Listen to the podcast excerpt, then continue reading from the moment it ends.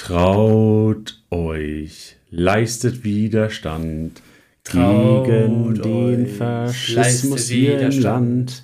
Auf die Barrikaden, auf die Barrikaden, Barrikaden, euch, leistet Widerstand gegen den Faschismus hier im Land.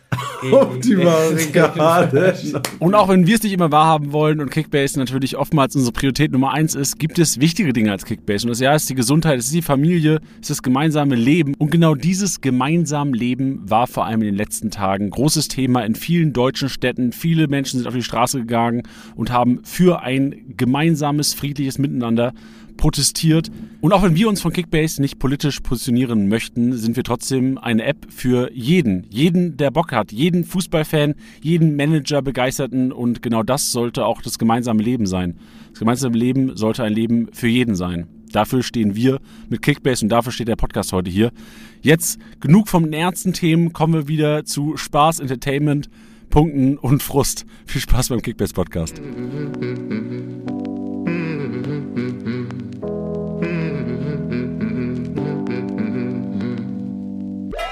Spieltagssieger Besieger, der Kickbase Podcast für die erste Fußball-Bundesliga mit deinen Hosts Bench und Janni.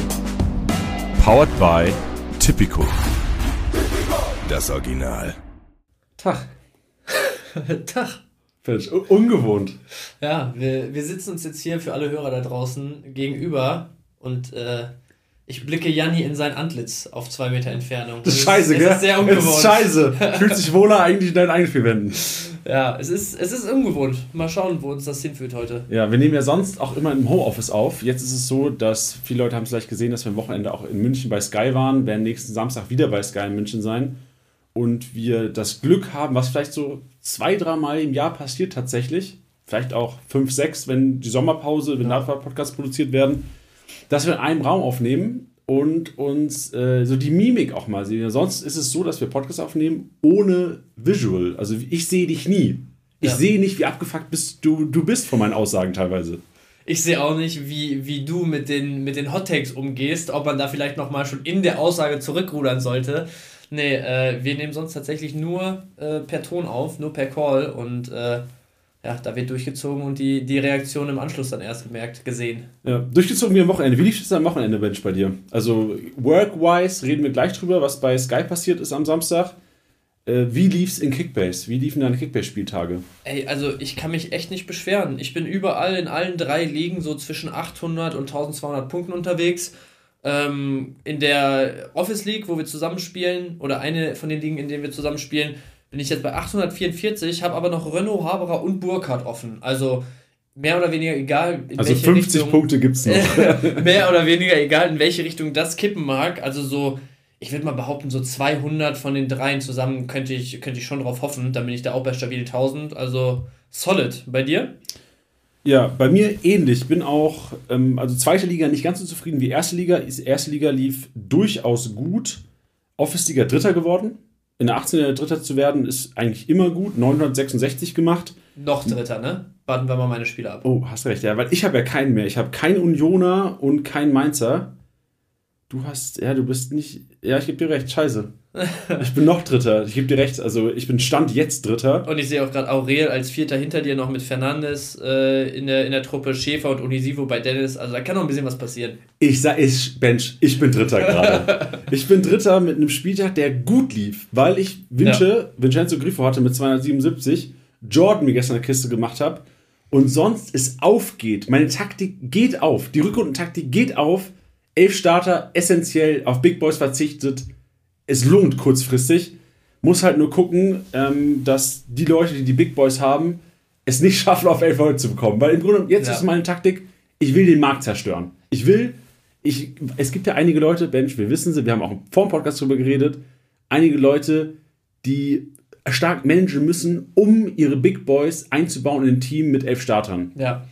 Und meine Mission ist zerstören. Zerstören. Zerstören. Einfach Stein in den Weg legen. Ja, aber ich, also ich habe gerade dein Team hier vor Augen und also ohne auf Big Boys wirklich zu gehen, mit Grifo und die Licht unterwegs zu sein, ist schon mal sehr solide, finde ich, in der 17er Liga. Der Licht ja auch zugelost bekommen. Ja, ja. Und Grifo ist mein einziger Overpay gewesen. Ich glaube, Ja. 4, 5 Mio habe ich, glaube ich, Kann man machen, vor allem bei dem Marktwert, den der hatte, der ist ja echt krass gesunken Ende der Hinrunde. Ja. Und dann aber auch auf der anderen Seite, wir werden später darüber sprechen, also Mittelstädt Karasor als zwei Stuttgarter noch, ähm, also da, da ist Substanz drin. Hatte ich, hatte ich nicht so im Blick bis jetzt gerade, muss ich sagen. Ich bin, weil ich ja auch, also ich, wir stehen ja auch so ein bisschen in der Öffentlichkeit hier im Unternehmen oder wir stehen ja auch in der Öffentlichkeit für das Unternehmen. Ja. Ähm, und ich krieg sehr viel Shit. ich krieg, ich merke jetzt hier, ich ja, wir sind, haben ja auch viel mit den Kollegen am Wochenende gemacht, waren gestern auch im Stadion bei den Bayern und ich krieg, äh, also ich werde sehr negativ gesehen auf, auf meine Kickbase-Leistung bezogen und ich habe auch mit Anton, unserem Kollegen, diskutiert und der hat gesagt, Jani, auf keinen Fall holst du mich. In welchem Team willst du mich denn bekommen? Und da haben wir unsere Teams mal verglichen und der war nicht mehr so laut, also er war ein bisschen, ein bisschen Ja. ruhiger geworden nach der Diskussion. Ja, aber ich muss sagen, also auch Antons Team finde ich echt solid, ne? Also gerade jetzt nach dem wir Wochenende. müssen, wir müssen noch drauf eingehen. Ja, ich habe es hier gerade auch vor mir. Also seine Top-Hunter vom Wochenende: Malen, Leimer, Salai, okay, Sildilia, einen Undaf, der dann nicht so gut unterwegs war am Wochenende, Barrero noch mit einem Nuller und so. Also, ich muss sagen, ich, ich finde, also beide eure Teams, wenn ihr sagen würdet, 17er Liga, kurz nach Start sozusagen, würde ich sagen, seid ihr beide kratzt auf jeden Fall am oberen Drittel, was die Teams angeht. Ja, stört mich auch, dass Daniel Mahlen jetzt so punktet. Ich dachte, ich war mir sicher, dass Daniel Mahlen kein relevanter Punkt ist. Wir saßen ja auch im Podcast letzte Woche. Ja. Und dann auch, glaube ich, erste Tor der Konferenz direkt Daniel Mahlen und dann 304 MVP. Wir hören später auch einen MVP-Tipper, der Daniel Mahlen getippt hat. Was mich erstaunt hat, ist, hatten wir eine, subjekt, eine sehr subjektive Meinung, ähm, was Mahlen angeht, weil es haben sehr viele Mahlen auch als MVP getippt. Ich werte ja immer den MVP-Tipper aus. Ja, es waren gut 20 Leute sogar, ne? Mehr. Also es Ja. waren mehrere Leute, wo ich dachte, boah, hat überhaupt jemand Sancho getippt? Und der MVP-Tipper hat auch direkt gefragt, der hat nicht gefragt, so, so ey, geil, danke, dass ich gewonnen habe. Der hat gefragt, ich war bestimmt der Einzige, der getippt hat, ne? Ja. So, nee, es waren mehrere. Ja. Ja, War, war, lagen wir falsch bei Daniel Mahlen einfach? Ja, also, Also ja, aber ich aber- glaube, wir waren nicht die Einzigen, weil guck mal, am Wochenende, Anton war ja beispielsweise auch einer dieser Malentipper, ist äh, dann am Ende des Tages nicht ganz so nah wie andere gewesen, aber auch er hat am Wochenende gesagt, ey, wenn ich's werde so, oder wir haben drüber geredet und da meinte er auch so, ja, mal schauen, wie viele und wer noch und so, weil, also eigentlich dachten alle sehr exklusiv die Meinung zu haben, dass Malen da eine Schnitte hat und ich glaube, es war ja schon zu Ende der Hinrunde so, dass Malen sein Standing langsam wieder so ein bisschen, äh, bisschen aufpoliert hat. Äh, sowohl intern, glaube ich, auch als, als, also, als auch die Wahrnehmung von außen ähm, oder so im ganzen Kickbase-Kosmos. Ich glaube, es ging viel eher in die Richtung, dass man nicht gesagt hat, ey, Malen ist jetzt total irrelevant, weil der bringt die Leistung gerade nicht, sondern eher, dass man gesagt hat, ey, ein Sancho äh, schlägt hier wieder auf, wie er, wie er hier aufgehört hat in Dortmund.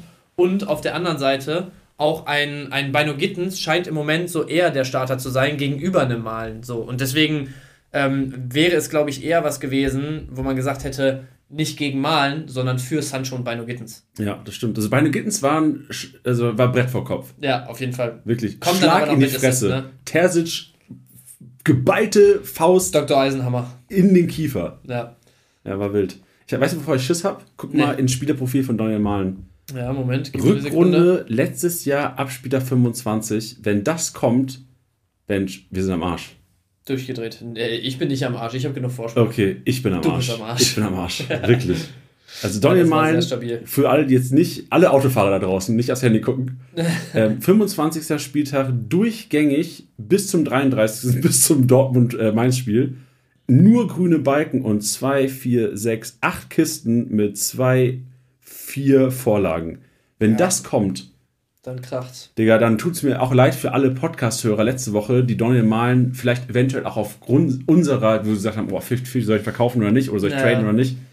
Wenn sie das gemacht haben, ich, ich, also ich sitze jetzt hier und ich glaub's nicht, aber ich habe Schiss ein bisschen und das ist immer ein schlechtes Zeichen eigentlich. Ja, aber ich glaube, es wird, also meine ganz persönliche Meinung jetzt, ne, kleiner Disclaimer dann äh, aus gegebenem Anlass, ähm, wäre, dass diese drei wirklich über die Rückrunde einfach, äh, du wirst immer die Gefahr der Rotation haben. Ich glaube, es wird wenig Zeitpunkte in der Rückrunde geben, wo ein Malen so überperformt oder so viel besser performt als die anderen beiden, dass man vor, der, vor dem Spieltag sich sicher sein kann mit ihm. So. Weißt du, was ich meine? Also jetzt, nach dieser Woche, wird er natürlich nächste Woche starten. Würde mich jetzt alles andere sehr, sehr wundern. Aber wenn der jetzt nicht irgendwie Doppelpack um Doppelpack schnürt und Bino Gittens und Sancho auch ordentlich unterwegs sind, dann kann es jedes Wochenende soweit sein, dass auch ein Malen mal von der Bank kommt. So. Und ja. das ist halt die Gefahr, die du hast, wo du dann trotzdem 25, 30 Millionen gebunden hast, sozusagen. Ja. Aber ja, demnächst, also die nächsten zwei Wochen, jetzt mit einem ziemlich sicheren Start gegen Bochum aus meiner Sicht und danach der Partie in Heidenheim.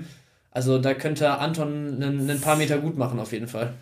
Ja, schmerzhaft. Aber was wir, was wir generell, was ich auch komplett vergessen habe, es gibt ja auch generell noch Rotation irgendwann. Was du ja auch gerade gesagt ah, hast, ja. so, ähm, ich habe mal geguckt, Champions League geht ja auch wieder los. Mhm. Dortmund spielt am 20. Februar gegen äh, Eindhoven.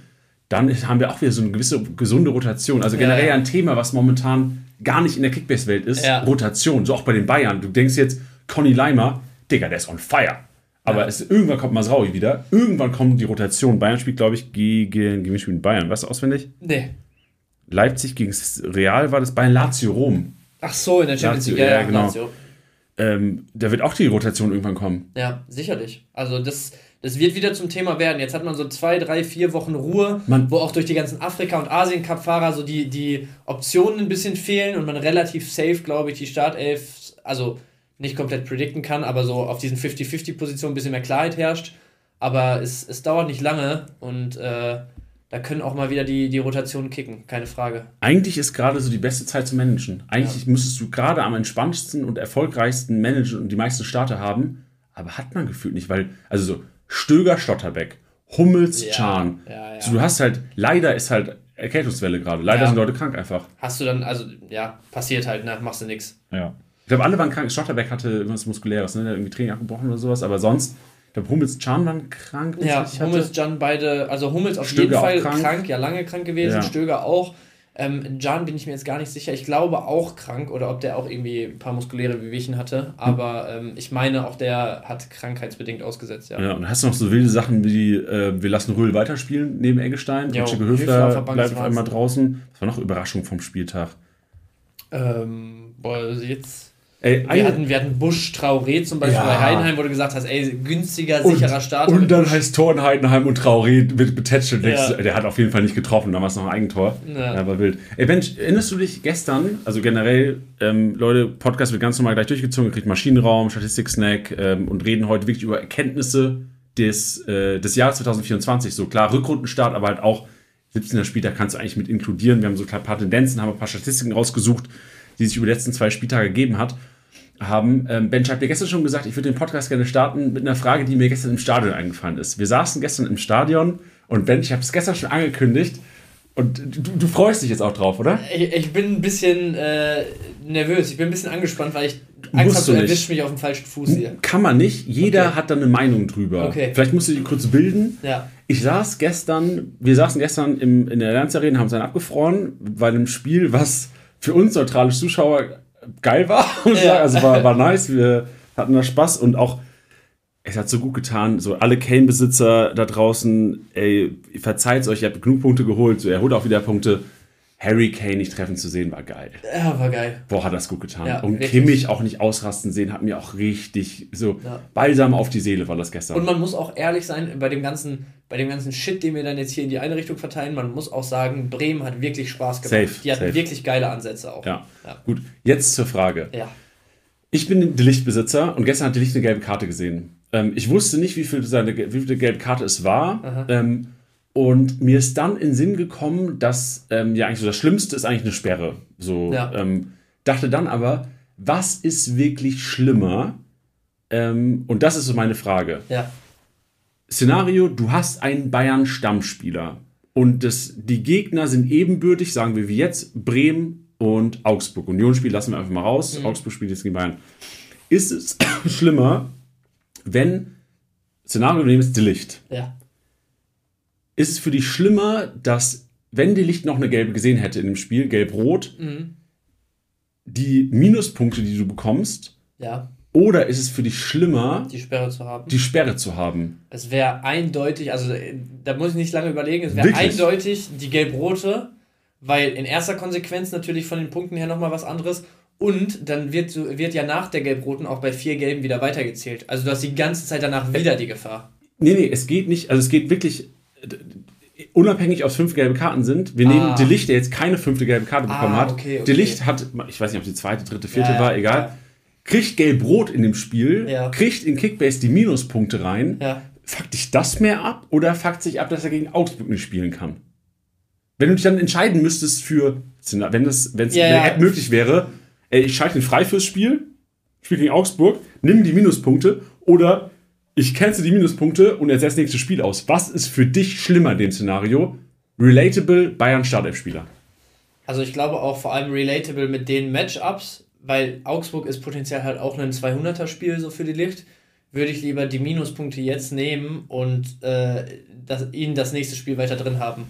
Auch vor dem Hintergrund, dass so jedes Spiel, was du dann jetzt aussetzen musst, ja eine Gefahr birgt im Sinne von, bald ist Kim dann wieder da, wie sehr spielt sich dann ein Upa in den Vordergrund und und und. Also ich hätte es lieber, dass er einfach weiterspielt und also, ne, weißt du, was ich meine? So ein bisschen seinen, seinen Platz zementiert. Okay, jetzt anderes Szenario. Also verstehe ich. Mein Gedanke dann aber war noch, ich war Alfonso Davies Besitzer, als sie daheim gegen Stuttgart in der dritten Minute hat er rot gesehen, glaube ich. Glattrot, auch weil er irgendjemand Ja, ja. auf den Fuß getreten ist. Dann haben die jetzt irgendwie 4-0 gewonnen oder sowas. Ja.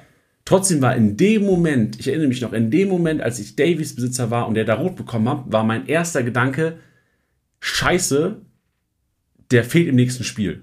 Und nicht diese Minuspunkte. Weil ich kann, in dem Moment kann ich eher Minuspunkte verkraften, aber du hast dann schon im Kopf, du musst Spiel. Ersatz finden. Ja, ja. Und oftmals bist du ja so äh, am Limit, dass du Worst Case musst du 5K-Spieler aufstellen, Ja, gef-. Gefühl, der eventuell spielt, oder du lässt Davies in der Startelf. Ja, aber das ist ja genau das, was ich eben meinte. So, also, äh, da hätte ich ja auch gesagt, ich hätte ihn lieber fürs nächste Spiel frei gehabt. Wieder ist ja genau der Gedanke, den du dann bei Davis hattest. Lieber nächstes Spiel wieder. Safe, aber- Und vor allem auch bei, bei Relatable Bayern Startelf ist natürlich auch ein Budget, was das verschlingt. Das ist nicht ein 7-Millionen-Spieler, den du halt irgendwie mal Genau. beliebig austauschen kannst. Ey, ne? weil, wenn Szenario Chico Höfler kriegt eine rote Karte, verkaufst du ihn halt. Passiert halt nur ein, zweimal. Genau, richtig. ja. Verkaufst ihn halt und dann ist auch dann ist Naja. scheiße in dem Moment, aber dann verkaufst du ihn halt. Aber halt ein Bayern-Starter. So, und wo ist da die Grenze? Ja. Wo ja. ist die Grenze? Fuckst du dich bei einem. Also ist es Lovro so. Meyer, fuck dich einen Lovro Meyer genauso ab? Würde ich verkaufen. Würde ich verkaufen. Ist für Ja, mich, ja. also, klar, kommt auf die Liga an, aber Für mich wäre die Grenze, ey, perfekter Edge Case, Leipzig Defensivspieler. Sowas wie so einen, boah, Simakal finde ich schwer. Ich wüsste nicht, Ja. wie was Simakal machen würde. weiß ich auch nicht. Ich glaube, also, wenn, ich sag mal, Office League, 17er Liga, würde ich ihn halten, glaube Ja. ich. Aber vom Abfuck, äh, vom Ja. Abfuck-Rating her. Ja, ich glaube, ich glaube, dieses Jahr wäre ich nur bei Bayern, Leverkusen und also äh, reden wir ja auch noch später drüber, was wir von Stuttgart erwarten, aber wenn ich jetzt die Hinrunde zugrunde lege, bei den drei Teams würde es mich mehr abfacken mit guten Matchups demnächst, dass, dass die fehlen. Bei allen anderen würden mich die Minuspunkte erstmal mehr abfacken, weil selbst Leipzig und Dortmund und so kannst du halt im Moment nicht so safe sein, dass das nächste Spiel ein, ein krasser äh, Breakout gewesen wäre. Ja. Ich, ich würde gerne zwei Spieler, würde ich testen gerne. Äh, Marcel Sabitzer.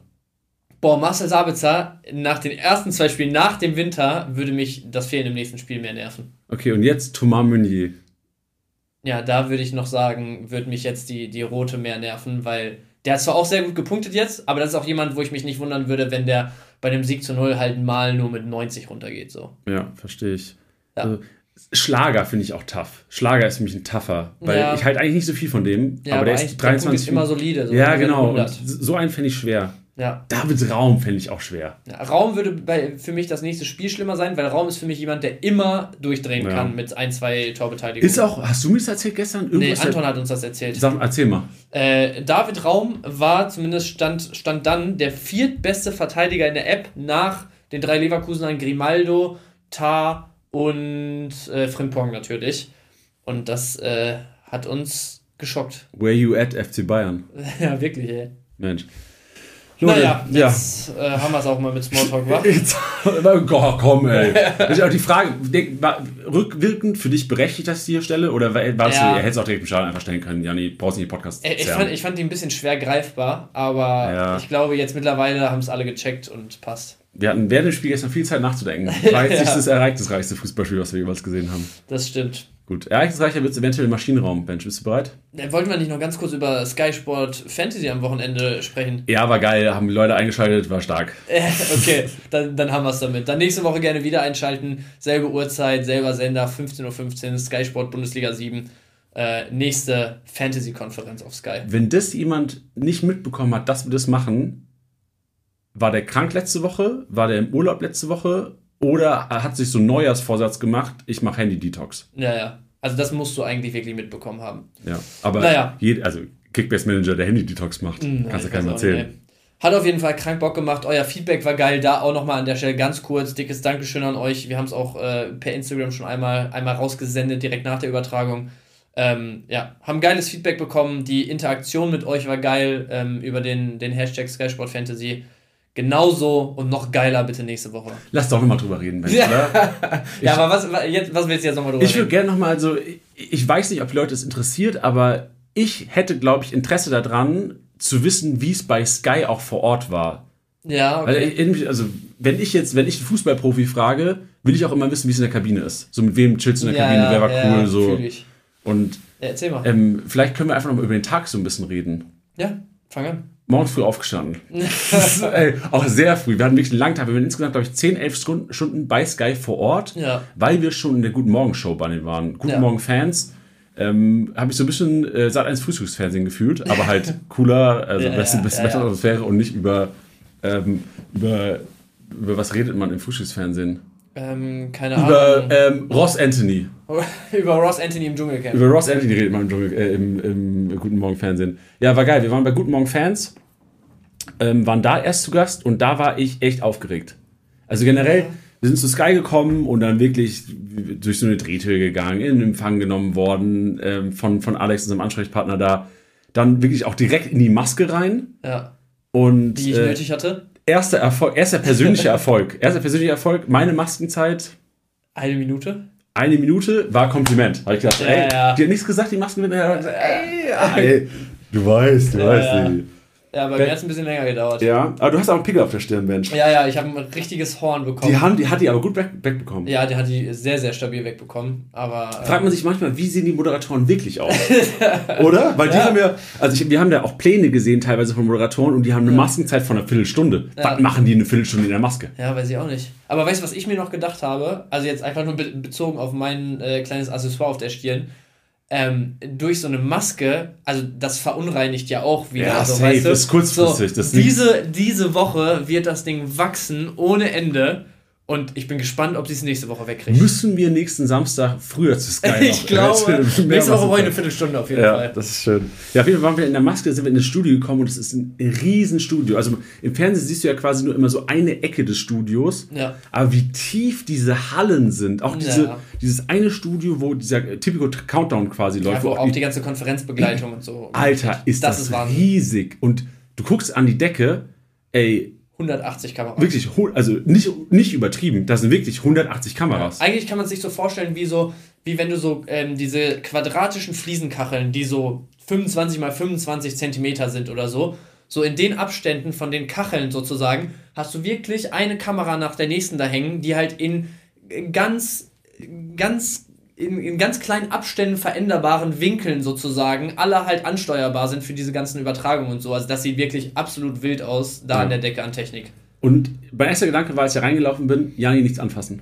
Mein erster Gedanke war, als ich den Bildschirm von äh, 100% Meier gesehen habe, äh, die Erik Meier-Analyse. Okay, ja, verständlich. Aber der erste Gedanke war so, nichts anfassen, weil alles so krass teuer aussah. Ja, ja, alles sah heftig teuer aus. Zweiter Gedanke war, Digga, auf dem Bildschirm mal zocken, wäre legendär. Mein zweiter Gedanke war, hier mal stehen, wäre geisteskrank und da würde ich mir richtig in die Hose machen. ja, das ist richtig.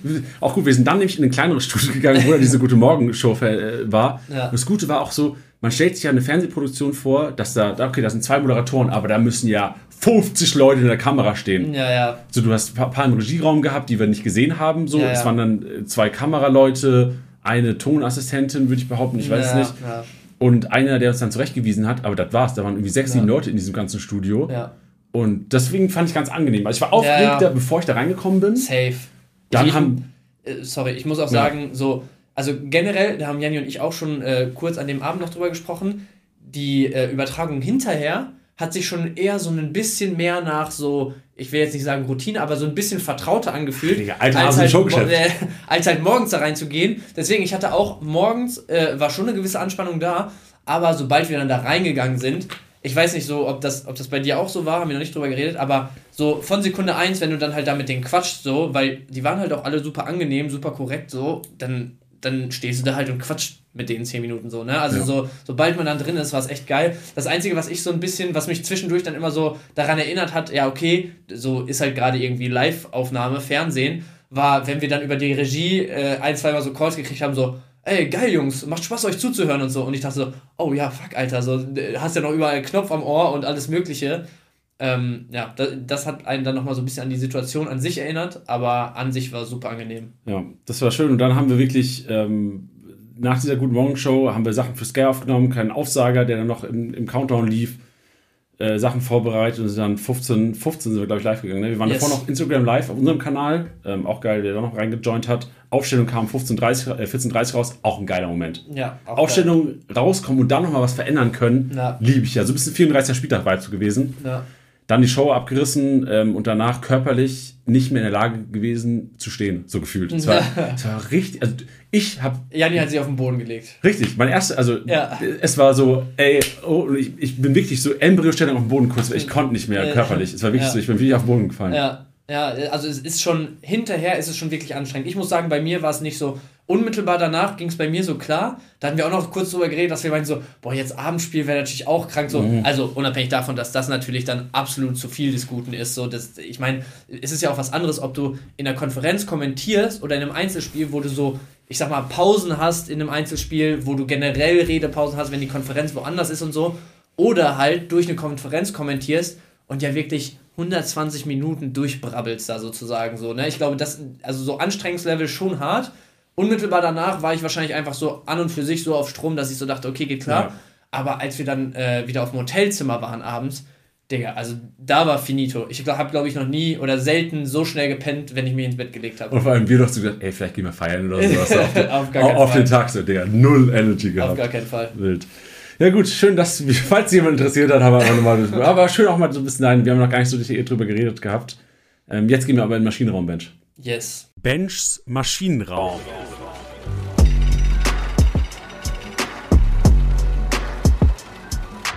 Und im Maschinenraum angekommen, äh, habe ich heute, ich weiß nicht, ob es noch so Überraschungen wirklich sind, aber so, so ein paar Underdogs vom Wochenende dabei. Einer, können wir auch so ehrlich sagen, war tatsächlich gar nicht äh, Teil sozusagen des Kickbase-Kaders bis zu der Partie. Ist natürlich mittlerweile alles, alles äh, da, die Punkte sind drin, der Marktwert zeigt auch schon ordentlich nach oben, die Kurve die letzten ein, zwei Tage.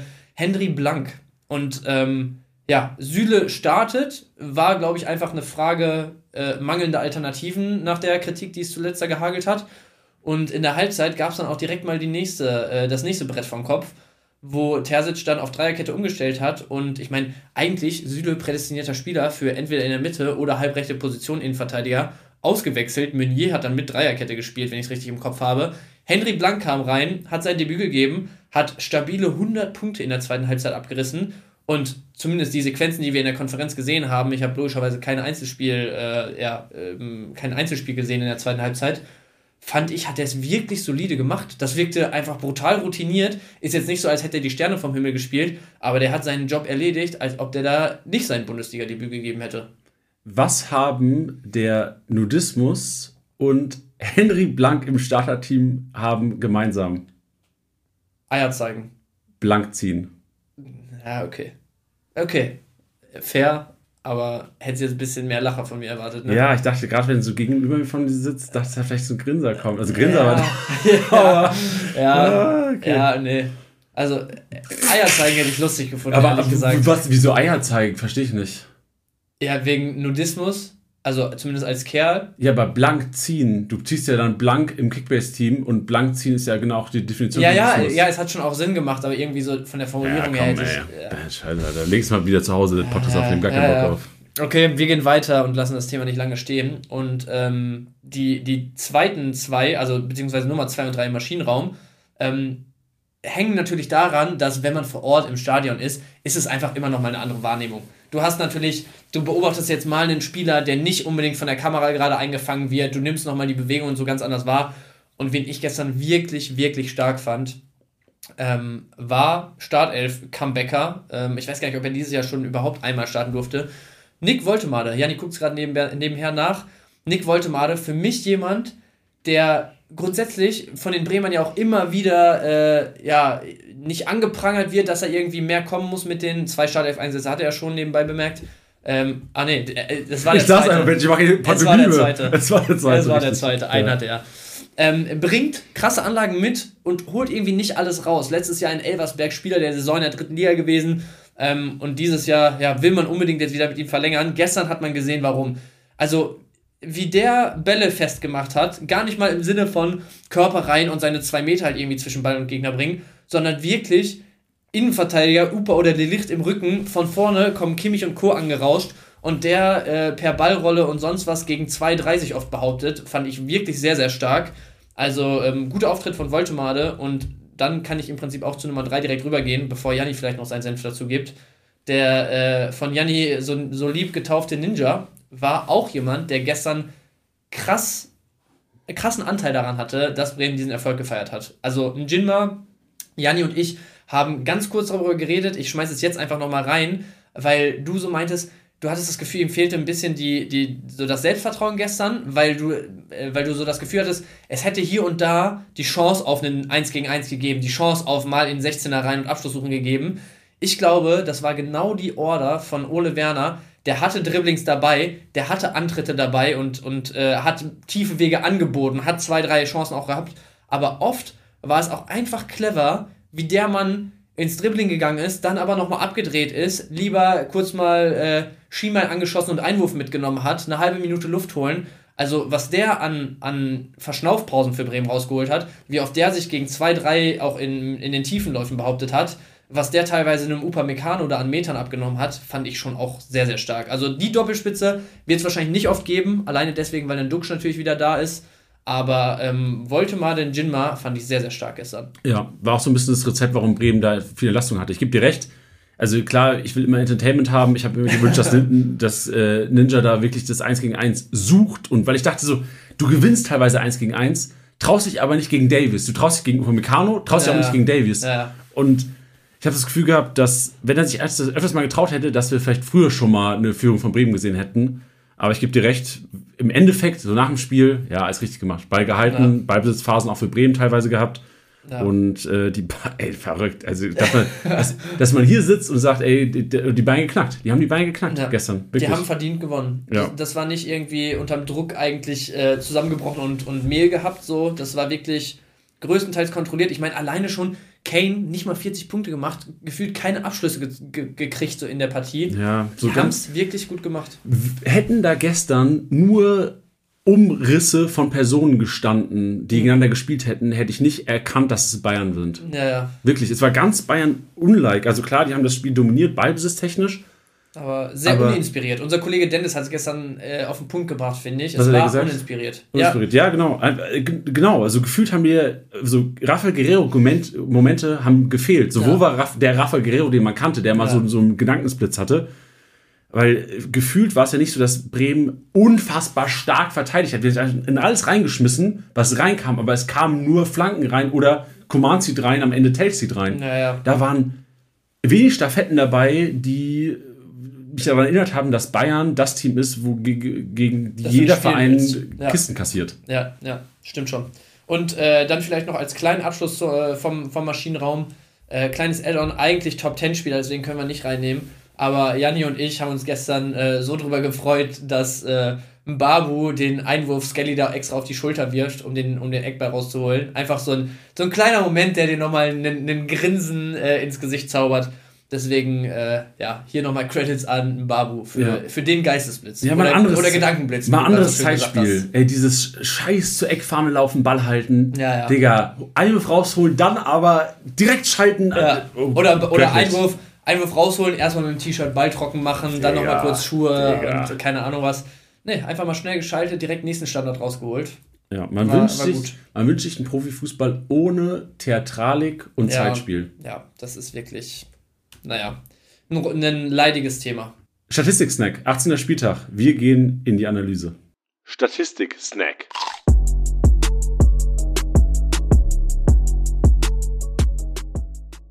Und ich habe mal was rausgesucht, was ihr sonst hier nicht bekommt. Ich habe mir mal die Rohpunkte komplett 2024, sprich Spieltag 17 und 18 rausgesucht. Und äh, ein Palacios ist hier sowas von weit von einem Chaka. Ja, Palacios fällt jetzt erstmal aus, Bench, aber diesen Wert hätte ich nicht so erwartet und auch andere Werte wie, wie Upamecano, also auf Palacios auf der 1 mit 341 Rohpunkten.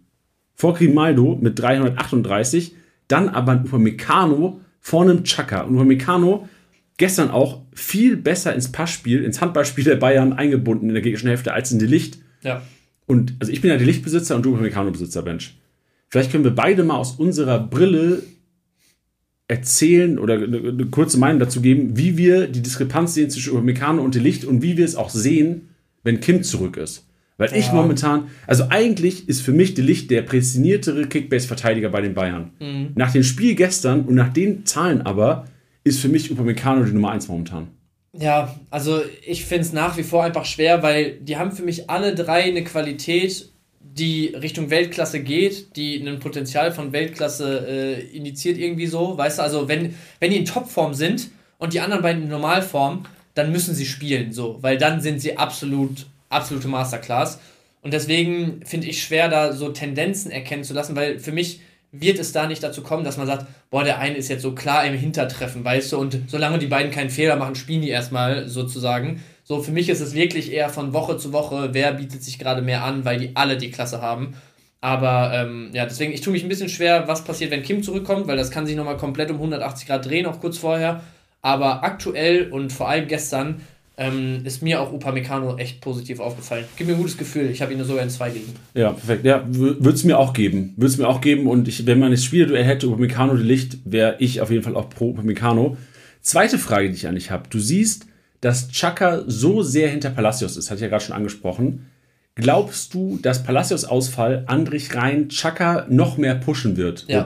Ja, simpel. Punkt, ja. Simpel. Einfach, weil ist ja auch logisch. Ja. So, Goretzka neben dem Kimmich ist auch anders als Guerrero neben Kimmich. Ja. Sehen wir nämlich auch, Alter. Weißt du, wie kacke Kimmich gestern gepunktet hat, weil Rafa da die Sachen gemacht hat. Vor allem ähm, finde ich bei, bei äh, Chaka Palacios Andrich den entscheidenden Punkt, dass ein Palacios halt viele Punkte auch mehr dadurch sammelt, dass, ähm, dass ich sag mal, Chaka eher der Dirigent ist und Palacios so ein bisschen mehr vielleicht so dieser, dieser Part für den Ball ins letzte Drittel bringen oder ne, vielleicht auch mal die, die gefährlicheren Situationen sozusagen annehmen, im Gegensatz zu Chaka, der dann halt mehr verwaltet aktuell. Ich sehe aber einen Andrich mit einem Chaka zusammen in der Kombination nicht in dieser Palacios-Rolle, sondern dann eher, dass ein Andrich vielleicht ein bisschen tiefer unterwegs ist und ein Chaka vielleicht eher mal äh, die technische Beschlagenheit hat und äh, ja, die, die Vision hat, so, so in diese Palacios-Rolle zu rutschen. Deswegen, ich kann mir sehr, sehr gut vorstellen, dass Chaka vielleicht so ein paar plus eins passgegnerische Hälfte fehlen, vielleicht aber mal eine, eine Großchance, äh, eine, eine kreierte Großchance mehr, vielleicht mal ein Pass des Todes mehr dabei ist, ähm, dadurch, dass Andrich dann wahrscheinlich die 120 äh, macht durch das, durch das Ballschieben, in Anführungsstrichen. Hast du auch den Eindruck, dass Andrich bei Leverkusen defensiver agiert als bei Union Berlin? Ja, safe. Oder? Weil, ja. weil theoretisch, ich habe jetzt im Kopf, ähm, Andrich könnte es ja auch theoretisch. Andrich könnte Ja, ja. theoretisch Palastes Position 1 zu 1 übernehmen. Ja. Ja, Vielleicht ist, ja, vielleicht ist ja auch ein Trugschluss, dass man denkt, ey, der wird ja so performen Ja. wie sonst immer, weil sonst ist er eigentlich, ja, ja, ähm, obwohl, der ist sonst auch immer für Palastes gekommen. Der hat ja nie für Chaka gespielt. ja, ja, stimmt. Also kann sein, dass es ein Trugschluss ist. Ich glaube, es ist einfach die Frage von damals in der Union-Truppe war Andrich halt auch einfach einer der besten Fußballer und das ist natürlich auch ein, ein technisch sehr solider Spieler, keine Frage. Aber in Leverkusen hast du einfach so eine kranke Qualitätsdichte um dich rum, was so das, das reine Zocken in Anführungsstrichen angeht, dass äh, ein Andrich da halt eher ähm, ja, in, in seinen Top-Qualitäten und äh, dem, dem Spiellenken sozusagen gefragt ist, als eben bei Union, wo er halt auch einer der Besten war, was eben diese Bälle im letzten Drittel und so anging. Ähm, genau, deswegen, ich glaube, die Qualität bei Leverkusen spricht einfach dafür, dass Andrich äh, ein bisschen defensiver und ein bisschen verwaltender eingesetzt wird, als es bei Union noch der Fall war. Du hast mir gestern ein Lied vorgesungen, Bench, ne? Äh, weiß ich nicht mehr. Von, von Granit Xhaka. Nee, das war auch Anton. Das war auch Anton. Anton ist. Dieser Mensch, wieso ist er eigentlich im Podcast heute? hier. Der hat auch, Anton hat auch Malen als MVP getippt. Warum ist Anton heute nicht im Podcast? Ja, das ist eine gute Frage. Wir müssen, ich, ich hätte gerne einen Hashtag auf Twitter, Trending, auf X, Trending, Anton im Podcast. Ja, ähm, aber das Lied, was Anton dir vorgesungen hat, ich überlege gerade, ob ich noch weiß, wie es Granit Chaka, Granit Chaka. Das nicht? Score a goal, Ah. score a goal. Ähm, ja, Irgendwas mit. Arsenal, irgendwas mit Arsenal. We love you, Ja, we ja. love you. Ja, so war's. Und ich dachte dann auch, so von wegen, das wäre irgendwas, was mal viral gegangen ist, was an mir vorbeigegangen ist. Nee, Anton kannte, Anton So kannte das von irgend so einem Dude, der das. äh, Wie viel Aufrufe hatte er? Janni, du hast es gesehen. 60 oder so. 60 Aufrufe einfach, ja. Alles klar. Aber ähm, ja, Chaka auf jeden Fall ähm, trotzdem Top 4. Palacios Chaka wahrscheinlich die Rohpunkte der Rückrunde gemeinsam mit einem Grimaldo. Bei Grimaldo auch, also nur ganz kurz, hat jetzt keinen direkten Bezug zum Wochenende, aber da haben wir auch letzte Woche, glaube ich, einmal kurz äh, off-Mic drüber gesprochen, dass der, also wie oft der in Abschlussposition kommt, wie der jeden Schuss irgendwie flattern lässt oder so aufs Tor bringt, dass du erstmal denkst, uh, da passiert was. Das ist absolute Extraklasse. Weißt du, an wem mich Grimaldo am Wochenende erinnert hat? An Rafa Guerrero bei Dortmund zu seinen besten Zeiten, wenn er fit war. Ja, aber ich sag dir was, Grimaldo jetzt ist besser, als Guerrero zu seinen besten Zeiten in Dortmund war. Glaube ich auch, ja. Ja. Besser für Kickbase auf jeden Fall noch, glaube ich. Besser in echt sowieso. Ja, okay. Echt juckt mich nicht. Mich juckt nur Kickbase. Alles klar, bei deinem Statistik-Snack. Abwehrboss, Jens. Vor allem auch generell IV Wolfsburg. Wie krank haben die beiden gepunktet? Bono, Jens, Wow. Bono ja dann auch mit dem, äh, Jens mit dem Eigentor. Ja, Ähm, Bono trotzdem auch irgendwie 120, 130 Punkte. ja 100, und ich glaube 115 oder so ungefähr, aber ausgewechselt ja, 70. ja, so, Krank. also enorm wild, beide richtig stark gepunktet und war auch ein Statement, dass Lacroix nicht gestartet hat.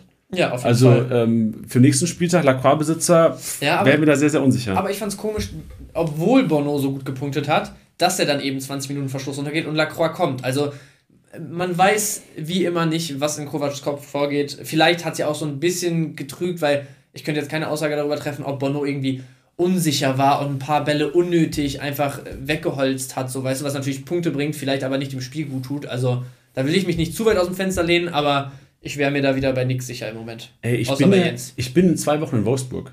Echt? Ich bin beim Spiel Wolfsburg gegen Hoffenheim Ah, ja. beruflich auch. Ja. Wenn ich schaffe, Nico Kovac irgendwie vor die Kamera Ey, fürs. Mikro zu bekommen, dann wird's gefährlich. Ey, ich will's, ich will alles sehen, was da passiert. Mensch, was, was würdest du jetzt, also, ab, also scheiß auf Konsequenzen. Was würdest du Nico Kovac gerne sagen oder fragen? Boah. Ohne Emotionen jetzt, einfach sachlich. Ja, es, es gibt halt so viele einzelne Dinge, die man bei Wolfsburg nicht versteht, dass ich mich jetzt. Ich glaube, einfach weil es für die Kickbase-Welt am relevantesten wäre und weil ich in einer Liga auch Arnold-Besitzer bin, würde ich von ihm wissen wollen, in was für einer Rolle der in der Rückrunde eingeplant ist, weißt du? Also, äh, ob komplett gesetzt, ob absoluter Leader auf dem Platz, ob eher 6 oder 8, weil das macht einen Unterschied von Arnold ist ein 8 Millionen Spieler zu Arnold ist ein 25 Millionen Spieler. Ja, finde ich stark. Ja, Das wäre, glaube ich, das, was am meisten Impact hätte. So. Ja. Für mich wäre, also ich würde generell fragen, so, Digga, was hat, was hat Kosa in der Hinterhand gegen dich? Kotza, Kosa? Ja, ja, ja. Das verstehe ich nicht, dass der immer wieder relevant ist. Ähm, System würde ich gerne abfragen. Also, äh, Digga, hast du ein primäres System? Willst du gerne, ist Viererkette was, was jetzt komplett gespielt wird? Und wann entscheidest du über Aufstellung und wie? So, wie viel hat Training tatsächlich damit zu tun? Wie viel hat Standing damit zu tun? Und wie viel hat deine Vorliebe für gewisse Spieler damit zu tun? Und ich weiß, er wird nicht ehrlich antworten, aber ich will, also, Ich, du willst die Frage gestellt haben, um ihm einfach mal zu zeigen, Junge. nee, ich mach's eh nicht, trau mich nicht. so, ich will ja auch meinen Job behalten und ich will, dass Wolfsburg, wir sind ja auch ähm, da eingeladen, ist ja nicht so, dass wir Ja. da uns jetzt, ähm, Die Hose offen benehmen. genau, richtig. Ja. Also, vielleicht, ich werde mein Bestes geben, es nicht zu tun. Ja. Aber das sind so Sachen, die ich gerne ähm, erfahren würde. Ja. Kurzfristig würde ich gerne erfahren, ob die frühen Wechsel eine Aussagekraft haben für die Startelf nächste Woche. Jo. Ähm, weil Kaminski auch relativ früh runtergegangen ist, Thiago Thomas reingekommen. Ja, und vor allem nächste Woche auch wieder ein gutes Matchup eigentlich, ne? Ich glaube, Ey, ich spiele safe. gegen Bochum zu Hause oder sowas? Nee. Die spielen Köln zu gegen- Hause oder so? Nee, ähm, die spielen gegen Köln zu Hause. Köln Sehr zu gut, Hause. Mensch. Ja. Die haben jetzt Köln, Hoffenheim, Union. Machbar. Alles also, drei. Ja, da kann was gehen. Geht was. Czerny, mein Boy. Oh, dein Boy. Bench auch. Du hast jeder Liga, der der erste Liga Bencher bist, hast du Czerny, ne? Ja, Czerny war das erste Tor in der Konferenz. Czerny war das erste Tor. Das war nicht malen. Ja. Wild. Alles klar. Dribbelkönig, also Abwehrboss mal komplementiert, Jens auf der 1, Sidia auf der 2 mit 83 Punkten, Jens mit 96 und Niklas Stark, der doch, der Niklas Stark ist immer. Niklas Stark. Spiel gemacht, auch gegen Digga, Bayern. der, was hat er gemacht? Also bestimmt 140 jetzt, aber normal ist es so ein 80 Punkte, kannst du bei dem einspeichern in Live-Match. Ja, ja. Ich mag den sehr, sehr gerne. Ich auch. Dribbelkönig Röhl vorne. Röhl, 5 erfolgreiche Dribblings, 25 Punkte so gemacht. Und äh, die relevanten Spieler, die ich gerne hier aufzählen würde, die ich niemals hier gesehen hätte, sind Adrian Beck, vor zwei Jahren noch bei Ulm Regionalliga gespielt, und Nick Woltemade, vier erfolgreiche Dribblings. Gib mir Digga, viel. Ja. Kriegst du da. also es spiegelt ja auch genau das wider, worüber wir eben gesprochen haben, dass er echt die Bälle festgemacht hat und nicht nur einfach Körper rein und mal gucken, was passiert, sondern wirklich mit, mit Raffinesse und äh, ist, ist halt einer, der trotz seiner Größe gar nicht so dieser Kalajdzic im Strafraum irgendwie Kopf an Ball kriegen, äh, liegt im Tor so, sondern halt wirklich eher über, über sein fußballerisches Vermögen mit Ball am Fuß kommt und das finde ich auch immer geil zu sehen, weil der, also gestern auch wenn der über den Platz getrottet ist, ne, wie das aussieht, wenn so ein 2-Meter-Hühne da einfach so, so über den Platz schlendert und du denkst so, Junge, also allein die Entfernung von Kopf zu Fuß, so, da kann die Koordination gar nicht stimmen, soweit wie das auseinander ist, aber trotzdem fußballerisch dann solche Anlagen zu haben, das sieht einfach auch geil aus. Ja. Kategorie Torenlicht gewinnt Dennis Undaff, der wirklich sehr gut gepunktet hat, obwohl Stuttgart da auf den Senkel bekommen hat, 1-0. Vor Thielmann Köln und das ist scary. Ja. Thielmann Köln mit 5 Abschlüssen, 50 Punkten und Pfeiffer, der, Digga, wie viel, was ist der Expected Goal Wert von Pfeiffer Darmstadt über die letzten zwei Spiele? Drei? Also, ja, könnt, könnte hinkommen tatsächlich. Aber der Mann, weiß ich nicht. Also, das eine Mal ist ja dann der Knoten scheinbar geplatzt mit Doppelpack direkt, glaube ich, ne? Ende der Hinrunde. Ja, ja, irgendwann. genau. Aber ansonsten, also ich glaube, es gab bislang ein Spiel in dieser Saison, in dem er erfolgreich war mit einem Scorer. Ja, Das war in Hoffenheim, ist er krass ausgerastet, das Ja, weiß ich noch. Do doppelt direkt. Ich hatte ihn da, deswegen weiß ich es noch. ja gut. Der erinnert mich gern zurück an solche Sachen, wo man denkt so, Digga, der, bitte mach keine Minuspunkte und dann. Einmal hat er noch mit Vorlage gegen Bochum 86 Punkte gemacht, aber 18 Einsätze, 15 Startelf und davon in zwei Spielen gescored haben. Bei den Chancen, die er ja auch hat. Ist Ne? für mich auch was, wo man jetzt sagen muss, ey, ist er vielleicht nicht mehr ein Starter im nächsten Spiel, weil das kann sich Darmstadt eigentlich nicht Woche für Woche erlauben, dass die so einen Chancenwucher betreiben, weil die spielen ja keinen schlechten, wir haben auch gegen Ja. Frankfurt keinen schlechten Fußball gespielt, klar geil gekämpft, Ausgleich in der 90. plus, aber eigentlich brauchst du ja jemanden, der die Dinger reinschnürt. Ja, Aber, ich weiß wen? genau, ich weiß nicht, ob es ein Backup machen würde. Ja, das ist halt die Frage. Naja. Kategorie Flankengott wird von Grimaldo regiert. Ja. Mal wieder auch David Raum back to back to back inzwischen drin, hatten wir auch im letzten Jahr am äh, vorletzten Spieltag drin. Und äh, Maxi Mittelstädt Ja. ist äh, präsent, einer, der auch ganz solide, ich glaube 80 Punkte gemacht im Spiel, ist einer, der auch die ganze Saison über Rohpunkten wird. Also da braucht ihr gar keine Sorgen machen. keine, keine großen Learnings, ehrlicherweise. Und äh, Lufthoheit haben wir den Kollegen, ohne den äh, jeder Angriff reingehen würde, ohne den wir null Punkte einfahren würden, ohne den Nübel keine Ruhe hätten. Hätte. Ja. Äh, dann Axel Sagadou. Ja. Big Zack. Big Zack, den mag ich auch sehr, sehr gerne. Ja. Du, du hast heute so ein bisschen, äh, du bist heute sehr harmoniebedürftig, so, ne? Du, du redest die ganze Zeit drüber, so, das, den mag ich und, und den mag ich auch sehr gerne. Und das ist eigentlich auch jemand, so, den, den mag ich sehr. Ich habe vielleicht das Bedürfnis, weil ich Kane ja am Anfang vielleicht ein bisschen schlecht geredet habe oder mich so gefreut habe, dass Ja, okay. Kane keine Punkte gemacht hat und Kane Fair. nicht, dass ich auch mal meine Liebe zu gewissen Spielern hier äh, offenbaren will. Ja. Elvedi mag ich auch sehr, sehr gerne. Elvedi mag ich wirklich. Das ist einer, der, den, den haben wenig auf der Rechnung. Der ist auch so fair Ja. noch vom Preis her momentan und Ja. punktet echt solide. Also Sagadu und Elvedi mit, der, äh, mit jeweils neun gewonnenen Luftzweikämpfen und Kleindienst, zu dem ich kein emotionales Verhältnis habe. Nee, ich, ich auch nicht so richtig. Auch in der zweiten Liga schon nicht. Also ist jemand, Nee. den, gegen den habe ich jetzt nichts und das ist mit Sicherheit ein sympathischer Typ, aber auch jetzt niemand, den ich äh, irgendwie unbedingt in meiner Mannschaft haben will. Ja. Eventuell liegt es wirklich daran, Ben, und da müssen wir so ehrlich sein, wir hatten ihn vielleicht auch nie in unserem Kickbase-Team. Ich habe ihn tatsächlich vorgestern oder so in der Office League geholt, für ganz Oh. knapp über Marktwert. Und ich überlege eigentlich, also ich habe ehrlicherweise einfach nicht die Kohle, ihn zu halten. Ähm, wenn ich die Kohle hätte, würde ich es, glaube ich, machen. Weil startet jede Woche, jetzt am Wochenende auch irgendwie 81 Punkte bei einem Unentschieden. Also so, der ist echt solide unterwegs, eigentlich die ganze Saison schon.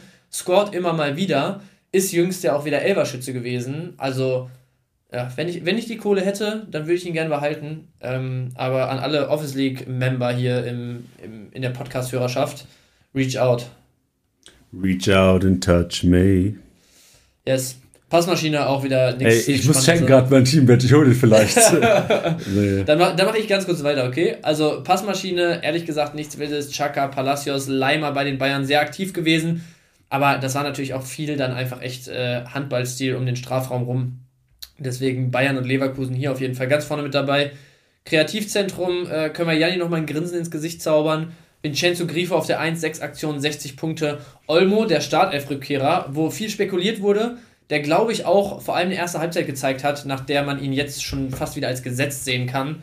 Ähm, auf der 2 mit 55 Punkten, Grimaldo dahinter. Und äh, ich würde behaupten, wir gehen da mal mit der Prämisse, die wir uns zwischendurch mal gesetzt hatten, hier einfach gar nicht so ewig darüber zu sprechen, wo wir nichts draus ziehen können.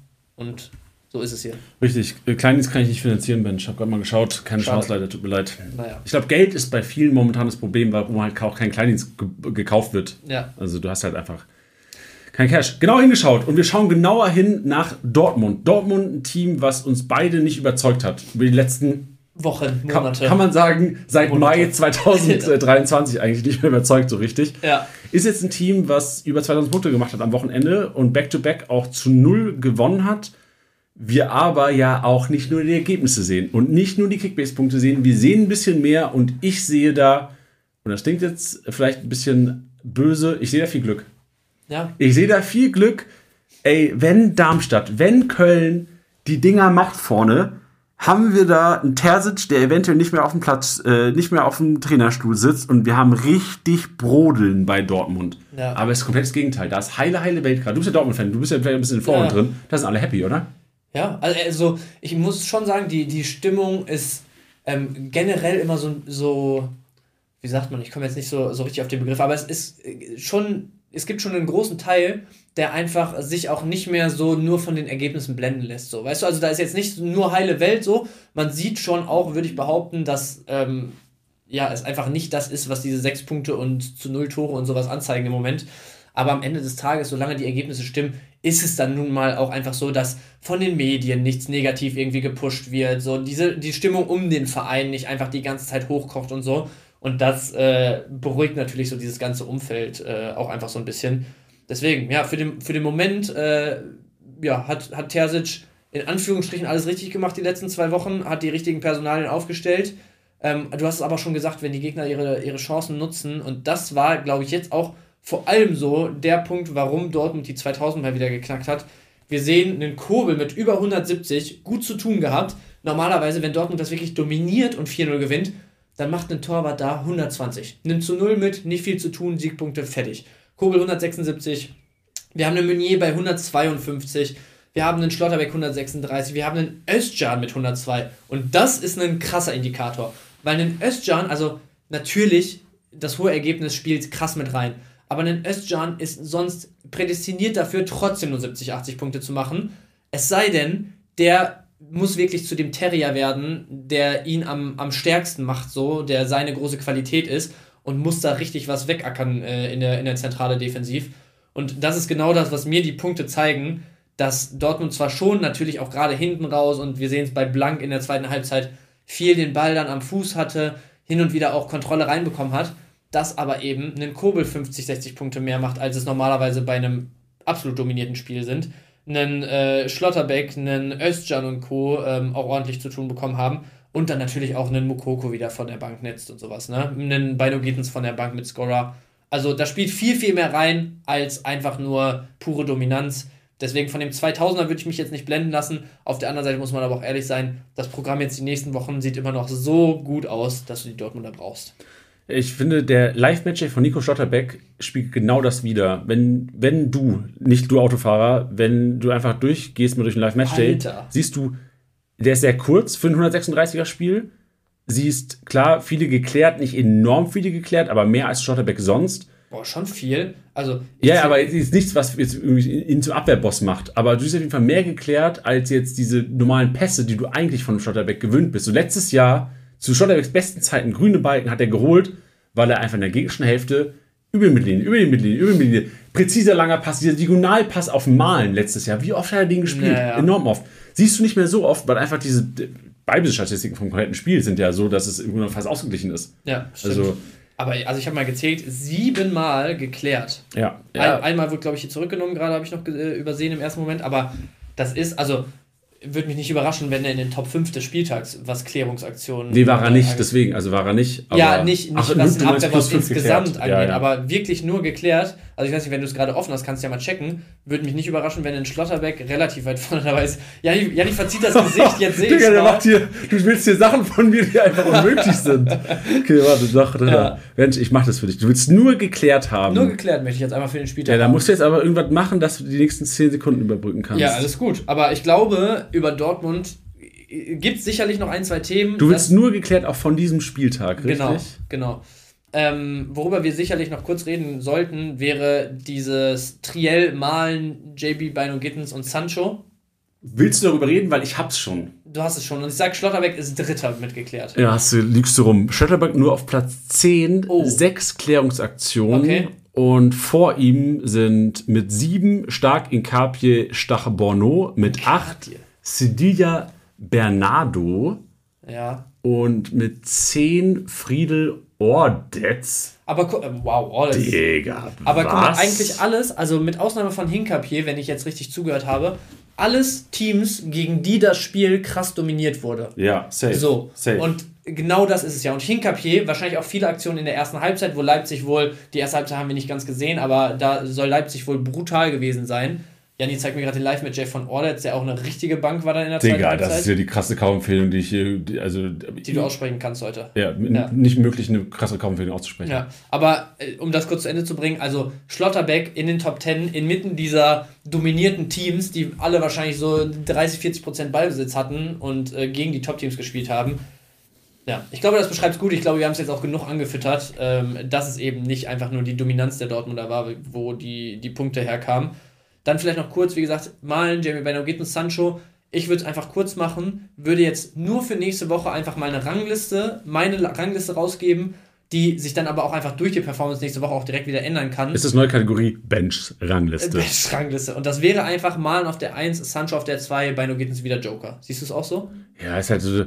So muss es halt so stellen. Ja, muss halt, muss halt leider. Also ich habe generell Ja. nicht gecheckt, warum auf der Bank saß, aber jetzt gegen Bochum, Heidenheim, wäre es mir, also alle Jamie Bennigan's Besitzer, du musst die zwei Spieltage noch durchziehen. Ja, safe. Du musst alle, alle drei, wenn du sie hast, im Moment mitnehmen. Und auch als Joker hat Bino Gittens ja auch am Wochenende gezeigt, geht da was. Aber so, ich, ich würde jetzt mal sagen, so für, für Challenge-Line-Ups, für wenn jetzt irgendwelche Deals äh, über den Tisch gehen könnten und so, malen auf jeden Fall, selbst für diese zwei Spieltage, wenn der jetzt zwei Spieltage noch ordentlich punktet, plus diese MVP-Performance jetzt, der steigt zwei, zweieinhalb, drei Millionen die nächsten Wochen. So, der Overpay, den man da zahlt, also ich will jetzt nicht 8 Millionen drüber gehen, aber den hast du wieder drin, plus die Punkte der nächsten Wochen wahrscheinlich. Deswegen, also ich glaube, damit können wir es auch zumachen eigentlich direkt, Janni, oder? Also alle drei durchziehen, durch die nächsten Matchups noch, malen gesetzt auf jeden Fall nächste Woche. Sancho äh, sehe ich auch und Bino Gittens wieder als Joker. Ja. Und Sabitzer sie durch. Sabitzer haben wir uns hier noch notiert, weil Sabitzer Ja. als Regisseur und Rohpunktemonster hast du hier geschrieben in unserem Ablaufplan Bench. Auf einmal richtig, also das heißt auf einmal, der überrascht uns ein bisschen auf jeden Ja. Fall. Das ist so die Erkenntnis der ersten zwei äh, 2024 Spiele. Sabitzer, Kickbase relevanter als gedacht. Ja, ich habe eine ganz kurze, knackige Frage an dich. Hat es einen negativen Impact auf Sabitzer, wenn Jan wieder da ist? Nee. Nee. Mm, Stand möglich, möglich, weil Chan auch sehr selbstbewusst ist und gerne mal nach vorne zieht. Ähm, ja, minimalen würde ich dann behaupten. Aber ich habe auch heute Morgen gelesen, äh, Ruhrnachrichten haben gemeldet, Chan Knieprobleme, wackelt für Oh. Bochum-Spiel. Oh, wow. Also fürs nächste Wochenende kann Sabitzer eventuell doch auch mal ein Championship-Kandidat sein. Zapbalot. Ja, Tatsache. Also dann äh, auf jeden Fall den schon mal auf dem Schirm haben. Ich hätte nämlich gesagt, dass es schon Impact hat, weil ich glaube, Özcan hält sich halt wirklich raus, was, was die Aktion im, in der ist gegnerischen Hälfte Mannschaftsspieler angeht. einfach. Ja, also das ist einfach Das ist ein Captain eigentlich. Ja, das ist ein der, Captain. Der, ist- der, der kennt seine Aufgabe und äh, ackert da das, das, das Zeug weg defensiv. Aber deswegen, ich glaube schon, dass es in- einen Impact hat, aber ich glaube schon auch, dass Sabitzer jetzt echt geproved hat die letzten Wochen, dass der in der Rückrunde wahrscheinlich einen 120er Schnitt spielen kann. Ey, Bench, ich, also vielleicht wirklich, vielleicht habe ich es weniger auf dem Schirm gehabt, aber Özcan hat die letzten zwei Spiele neben Sabitzer gestartet, oder? Ja, ja. Can war IV und Genau. jetzt ausgefallen. Genau. Vielleicht überschätzen, also das ist ja vielleicht auch die Gefahr jetzt, dass wir es krass überschätzen, weil davor war ja Sabitzer nie diese Rohpunktemaschine. Ja, ab- aber also ich glaube, wie gesagt, dass es einen Impact hat und dass er 10, 20, 30 Punkte pro Partie einbüßt. Aber ich, ich könnte mir halt auch einfach vorstellen, dass dir das jetzt als Terzic oder als Trainerstab einfach ein bisschen zeigt, so Sabitzer ist in der Lage, das Spiel da zu, zu lenken. Weißt du, vorher war es immer so ein bisschen, Jan immer so, was ich sowieso auch nie gecheckt habe, so ultra tief reingefallen und dann hat er sich halt da anspielen lassen, genau gar keinen Gegner überspielt mit den zwei, drei Pässen da in der eigenen Hälfte und dann ein bisschen den Ball da hin und her geschoben. Aber vielleicht lernst du jetzt auch einfach mal daraus, dass dieser, dieser Sabitzer Ball, der dann mal ein bisschen tiefer reingeht, mit dem du mal ein, zwei Gegner überspielst, der vielleicht direkt mal zu einer Aktion führt, offensiv, dass es der halt vielleicht eher ist. Viel Spekulation wieder, wir wissen es alles nicht. Ich glaube aber, dass ein Sabitzer schon nachhaltig jetzt bessere Punkte machen wird in der Rückrunde, auch wenn es nicht die Punkte der letzten drei Spieltage werden. Niki Süle. Weg. Ist, ist das, wäre das dein Tipp für je, also für die meisten Niklas Süle-Besitzer da draußen? Was würdest du in der Office-Liga momentan, für alle nochmal draußen, 18. Liga hart umkämpft, Schwitzeridis, was machst du mit Niklas Süle? Also ich, ich glaube, es wäre mir einfach, es würde mir zu sehr wehtun, den einfach an den Markt abzustoßen. Dann würde ich lieber hoffen, vor allem mit den Matchups. Hoffen auf einen Dummen in der Liga, der ja, bietet. Ja, ja, aber also. Oder hoffen, dass du ihn hältst. Ja, so, okay. da, da, also an den Markt würde ich ihn in so einer sehr krass kompetitiven Liga nicht abstoßen, einfach wegen den Matchups und weil ich dann hoffen würde, dass er nochmal seine Möglichkeit bekommt. Oder halt auch einfach der Personalengpass natürlich dafür spricht, weil, sind wir mal ehrlich, also wenn ein Blank jetzt nächste Woche vor ihm startet, wenn es weiterhin so eng Boah, ist. Also das ist. Hältst du das für möglich? Das ist, das wäre Todesurteil. Dann, dann kannst du nichts mehr anfangen mit Süle diese, dieses Jahr. Weil dann hat ein Blank erstmal die Credits mehr als Süle. Plus, da braucht ja nur irgendwer von den ganzen Angeschlagenen wiederkommen. Und wir brauchen gar nicht drüber reden, dass der in Konkurrenz zu Süle steht. Weißt du, was ich meine? So, deswegen, also, das wäre ein bisschen too much. Da würde ich schon drauf hoffen, dass ein Süle nächste Woche einfach ja, aufgrund des Engpasses dann wieder, wieder darf, sozusagen. Aber wenn man jemanden findet, der ihn will, und jetzt blöd gesagt, selbst wenn mir den einfach nur jemand für einen Wagnumann traden will, ich würde es machen. So. Ja, ich glaube, jeder, also 12 Millionen ist momentan Süle-Wert, was ja auch Marktwert ist, der, das ist ein Schnapper. Niklas ja. Süle, 12 Millionen ist viel zu preiswert eigentlich, aber halt nicht momentan. Nee. Absolut nicht. Aber ich gebe dir recht, so jeder 12 Millionen andere Starter wäre mir lieber als Niklas Süde. So ja. jeder Starter über 8 Millionen, der Relevanz hat, punktet, ja, ist mir lieber so. als Niklas Süde. Leverkusen. Alter, schon wieder. Es ist schon wieder passiert. Es Die reißen. Und Bench, wir sind ja keine Leverkusen-Fans. Wir sind keine nee. Bayern-Fans. Wir nee. sind Fans von unseren Kickbase-Spielern. So, klar, du bist Dortmund-Fan. mir ist die Bundesliga scheißegal. Mir ist scheißegal, wer deutscher Meister wird. Trotzdem feiere ich Leverkusen Last Minute und liebe Bayern. Ey, es tut mir leid mir, ich feiere das, habe es auch gestern gefeiert. Ich will ich, einfach nur, ich bin Egoist da. Ich will am 34. Spieltag das größtmögliche Entertainment für meine Wenigkeit auf der Couch haben daheim. Ja, ja. Und das gibt mir der Leverkusen Last Minute Sieg die letzten zwei Wochen ja. und das gibt mir auch das 1 der Bremer, weil ich halt wirklich antizipiere, Leverkusen wird nochmal strauchen. Bayern gegen Leverkusen wird, also strauchen nicht, aber es wird noch Spiele geben, die Leverkusen eventuell dann nicht mal im Last Minute Punch gewinnt. So, Augsburg haben sich schwer getan. Jetzt auch Leipzig hat sie auch, also und die werden auch Ausfälle haben. Jetzt Palacios. Ja, ja, abwarten. Äh, Frimpong, glaube glaub ich, wieder Entwarnung gegeben. Ja, aber leichter. Aber Leverkusen wird abwarten. irgendwo auch mal was liegen lassen wieder. Das ist ganz normal.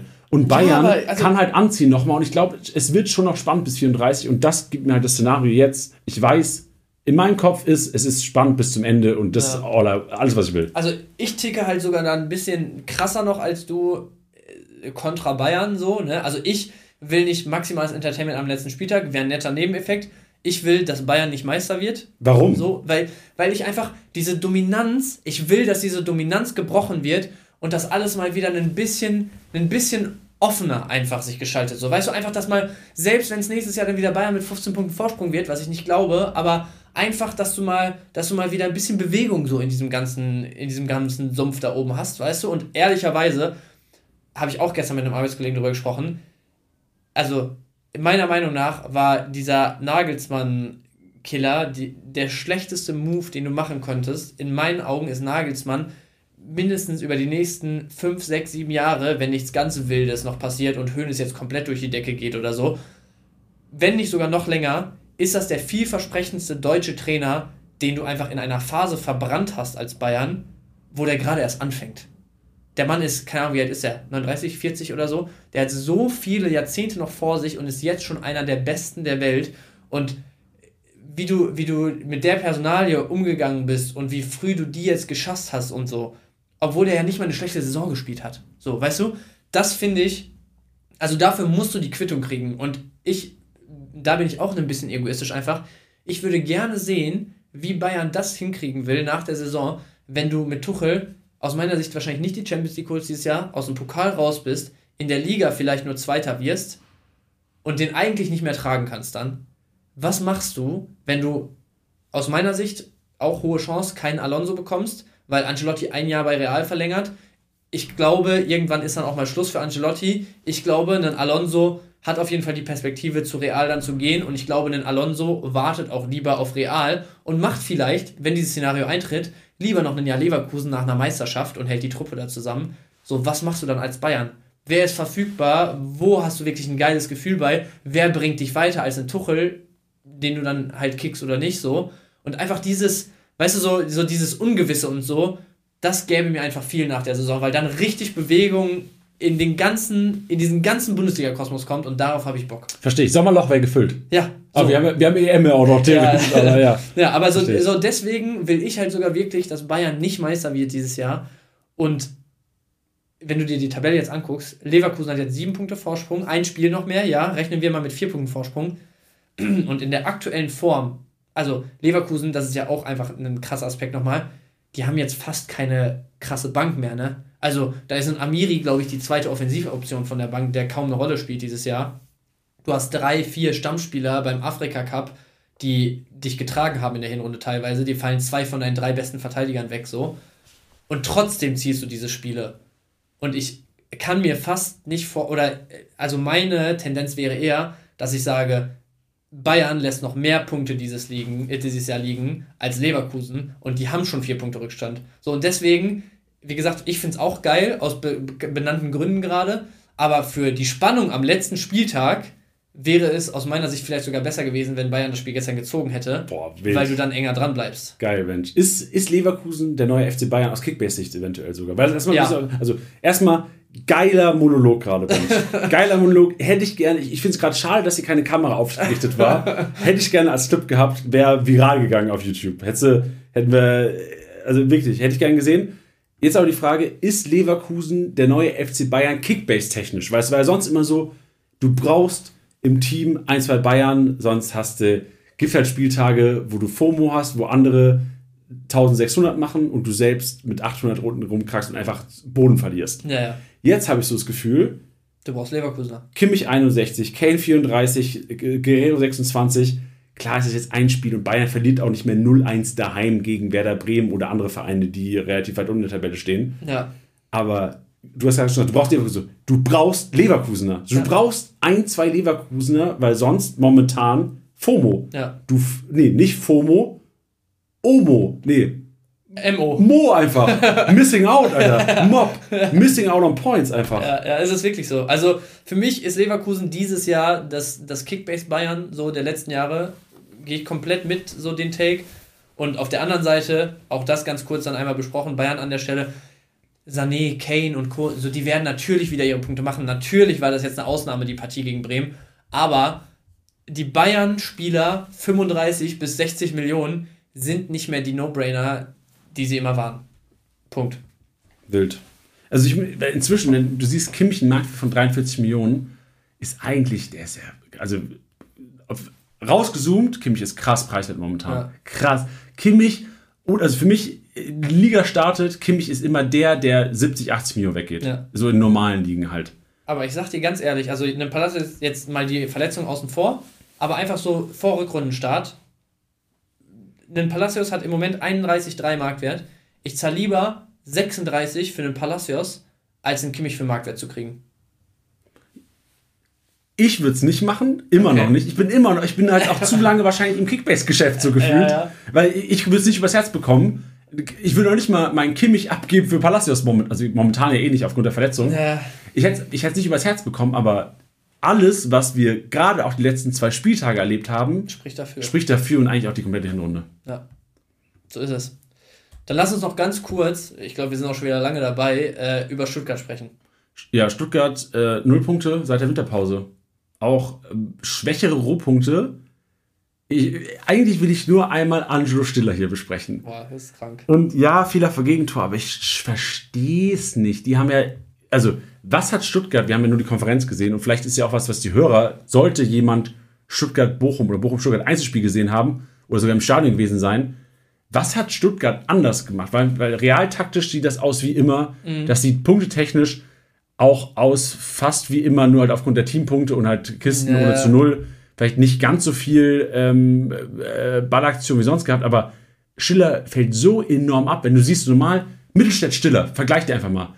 Generell das Zentrum, ne? Also, ja, genau. So ganz kurz, wenn man sich halt die, die, also unter viele Abschlüsse, führig gute Punkte und so, dann würde man halt denken, ey, das Zentrum hat geballt wie sonst auch und ein Karasor und, und ähm, Stiller müssten eigentlich beide irgendwo in den Top 3 da bei 80 Punkten unterwegs sein bei den Stuttgartern. Äh, Karasor 60 fällt jetzt ein Stück ab, nicht ganz so krass. Ein Stiller mal die Minuspunkte ausgenommen, wäre irgendwo bei 40, 50 unterwegs. Das ist ja schon auffällig und auch ein Mio dann mit 14 Punkten davor. Ne? Also so gerade das Zentrum könnte halt einfach dafür sprechen, dass, dass Bochum da halt echt äh, äh, Nägel mit Köpfen gemacht hat und alles umgepflügt hat, was, was da ging im Zentrum, um eben dieses Kombinationsspiel von Stuttgart einfach nicht aufkommen zu lassen, was dann vielleicht ein bisschen mehr einen Führig, einen Mittelstädt, die vorne sind, in die Pflicht nimmt und dass die Aktionen einfach eher da liefen. Ey, Bench, geil, dass du sagst, ich habe gerade was gefunden, wo, ja. der, wo, wo das wirklich lag. Ich habe mir realtaktisch Bochum mal angeschaut. Ja. Weil realtaktisch Stuttgart sieht aus wie immer, ja. aber realtaktisch Bochum siehst du, dass die im Grunde genommen ohne, also wenn, wenn du das Feld diagonal in Drittels. Drittel drittelst, sind nur. Du meinst ähm, vertikal, ne? Nicht diagonal. Vertikal. Ja, genau, sorry, genau. Ja. Also je nachdem, wie du drauf guckst halt. Ja. Aber ja. Äh, diagonal auf jeden Fall nicht. Sind äh, die 14 ist Ohrmann, ne? Boah, Die 5. Im Grunde genommen, scheißegal. Ja. Sind nur zwei Spieler auf den äußeren drei 33 Perzentilen.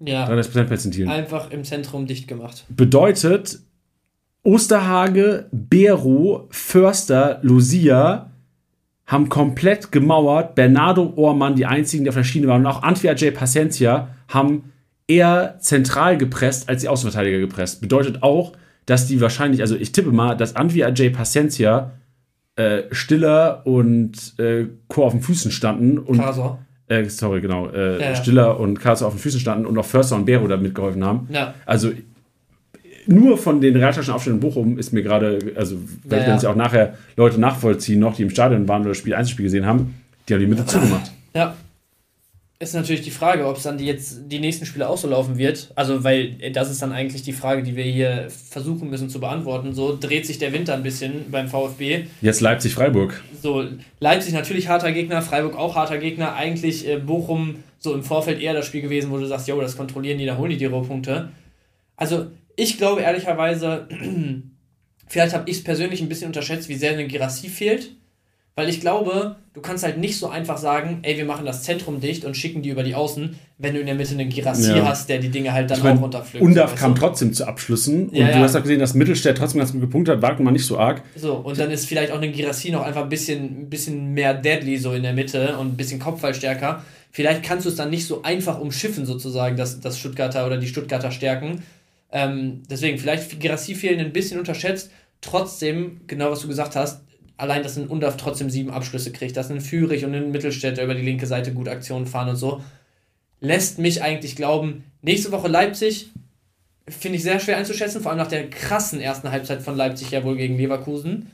Aber mittel- bis langfristig sehe ich trotzdem dass Stuttgart weiterhin zu den Top 4 der Bundesliga gehört, was die Punkte angeht. Ey, und alle Schiller-Besitzer, ich habe noch was gefunden gerade, Benjamin. Bin richtig stolz auf meine Recherche gerade. Ich habe mir realtaktisch Gladbach nochmal angeguckt. Gladbach hat ja auch 3-1 gewonnen gegen Stuttgart. Mhm. Und die haben tatsächlich die Außen zugemacht. Die haben theoretisch Skelly, Reiz, Honorar realtaktisch im rechten äh, äußeren ja. 33 Perzentil gezockt und Hack, Kone, Netz im linken. Ja. Realtaktisch. Kone ist so quasi genau auf der, auf der Kante. Und da siehst du, also ist wahrscheinlich eher, wie Mannschaften dann auch agieren würden gegen Stuttgart. Da siehst du Stiller mit 137 Punkten roh bei einer ja. 3-1-Niederlage. Ja. Wäre für mich Stiller Besitzer keine Panik. Außer ja. du hast halt Teams, weil, also Leipzig macht die Mitte nicht komplett zu, die haben, die spielen auch gerne mit, obwohl, ja. die haben auch keine klassischen Flügelstürmer vorne, die haben eigentlich nur auch nur äh. Raum die Frage, ist halt, die Frage ist halt, wie viele Teams werden das wie Bochum angehen und sich so in diese Underdog-Rolle ja. begeben, halt einfach nur das Zentrum verteidigen zu wollen. So, weißt du, was ich meine? Also ein VfL Wolfsburg, ja okay, Kovac-Thema lassen wir lieber beiseite, aber ein Eintracht Frankfurt wird nicht nach Stuttgart fahren und sagen, wir haben überhaupt keinen Anspruch, mit Fußball zu spielen und wollen einfach nur unsere zwei Konter fahren. So, weißt du, so, das ist einfach vom Selbstverständnis her gibt es nicht viele Teams, die wie Bochum einfach sagen, wir lassen euch komplett machen und zerstören. So, ja. weißt du? Aber realtaktisch Leipzig sieht ähnlich wie äh, Bochum tatsächlich aus. Aber auch gegen Leverkusen, ne? Ja, gegen Leverkusen und klar, natürlich ein bisschen höher gestanden dann als Bochum auch realtaktisch, ja. aber du hast wirklich nur 22 und 2. In diesem Fall sind das David Raum und Mohamed äh, Simakan, die ja. da in den äußeren Bereichen sind. Also ist, glaube ich, schwer jetzt einfach davon was abzuleiten, einfach weil du natürlich auch ganz andere Gegner dann und sowas hast ja, und jetzt kein, kein Bild über die ganze Saison. Aber ja, also es könnte der Schlüssel sein gegen, gegen Stuttgart, dass du im Moment die Mitte zu hast. Sobald den Girassi aber wieder da ist, beispielsweise, was ja, ich meinte, der dann auch einfach hoch sehr gut erreichbar ist, sehr gut anspielbar ist und vielleicht auch gemeinsam mit Undaf einfach nochmal eine ganz andere Gefahr in der Box ausstrahlt, ist es halt schon wieder ein anderes Spiel. Und ähm, ich glaube weiterhin, dass Stuttgarts Qualität sich, sich äh, langfristig wieder durchsetzt ähm, aber trotzdem muss man auch so ehrlich sein, einfach jetzt ganz durch eine ganz neutrale Brille, waren diese zwei Spiele jetzt eben schon Partien, die gezeigt haben, Stuttgart ist halt noch nicht so sattelfest, wie es andere Top-Teams sind. Ne? Ja, das stimmt. Ich habe, also weil ich kein Flow bin, also mein Tipp wäre, um jetzt eine Erkenntnis rauszuziehen, um es zu pauschalisieren, wäre Stiller gegen Teams, die mit offensiven Außenspielern, äh, äh, Flügelspielern, Flügelstürmern spielen, wie Freiburg, Salah Grifo, auch realtaktisch eher auf den Flügeln zu Hause. Stiller Upside, Gegner Leipzig. Also eigentlich müsste, um das zu proven, müsste jetzt Stiller gegen Leipzig kacke punkten, mhm. gegen Freiburg geil punkten, dann haben wir einen Case. Ja, dann schauen wir uns das mal an die nächsten Wochen. Gut. Sehr gut. Dann gibt es nur noch äh, Janis Einkaufswagen, Janis Shoppingtour für diese Woche. Ja, und der ist zweigeteilt heute. Der ist zweigeteilt, der ist ja auch im Subway präsentiert. Der ist so zweigeteilt, wie wenn du nur einen 15 cm. Nee, wenn du einen 30er holst. Ah, der ist auch zweigeteilt, stimmt. Ja. Also im Grunde sind ja beide zweigeteilt, nur halt die Frage, wann werden die zweigeteilt? Vorm Belegen oder halt dann nach dem Belegen? Vorm Belegen wird der quasi durchgekattet, für Christian und Heiles. Ach so, jetzt Mensch, verstehe wir, ich, was Wir kennen das gar nicht, weil wir immer Footlong nehmen. ja, also 15 cm Sub ist halt wirklich, ist für einen hohen Zahn, ne? Rein in den Einkaufswagen. Jannis Einkaufswagen. Powered by Subway. Und ich differenziere heute zwischen, auf der einen Seite, man will nur Geld machen. Gibt ja auch noch viele Ligen, die jetzt neu gestartet haben, wo das eventuell relevant ist. Oder man will, klar, Geld will es immer machen, aber primär auf die Punkte geheimst und Cash machen und eventuell Punkte bekommen, ist was, wo ähm, ich anfangen würde. Ja.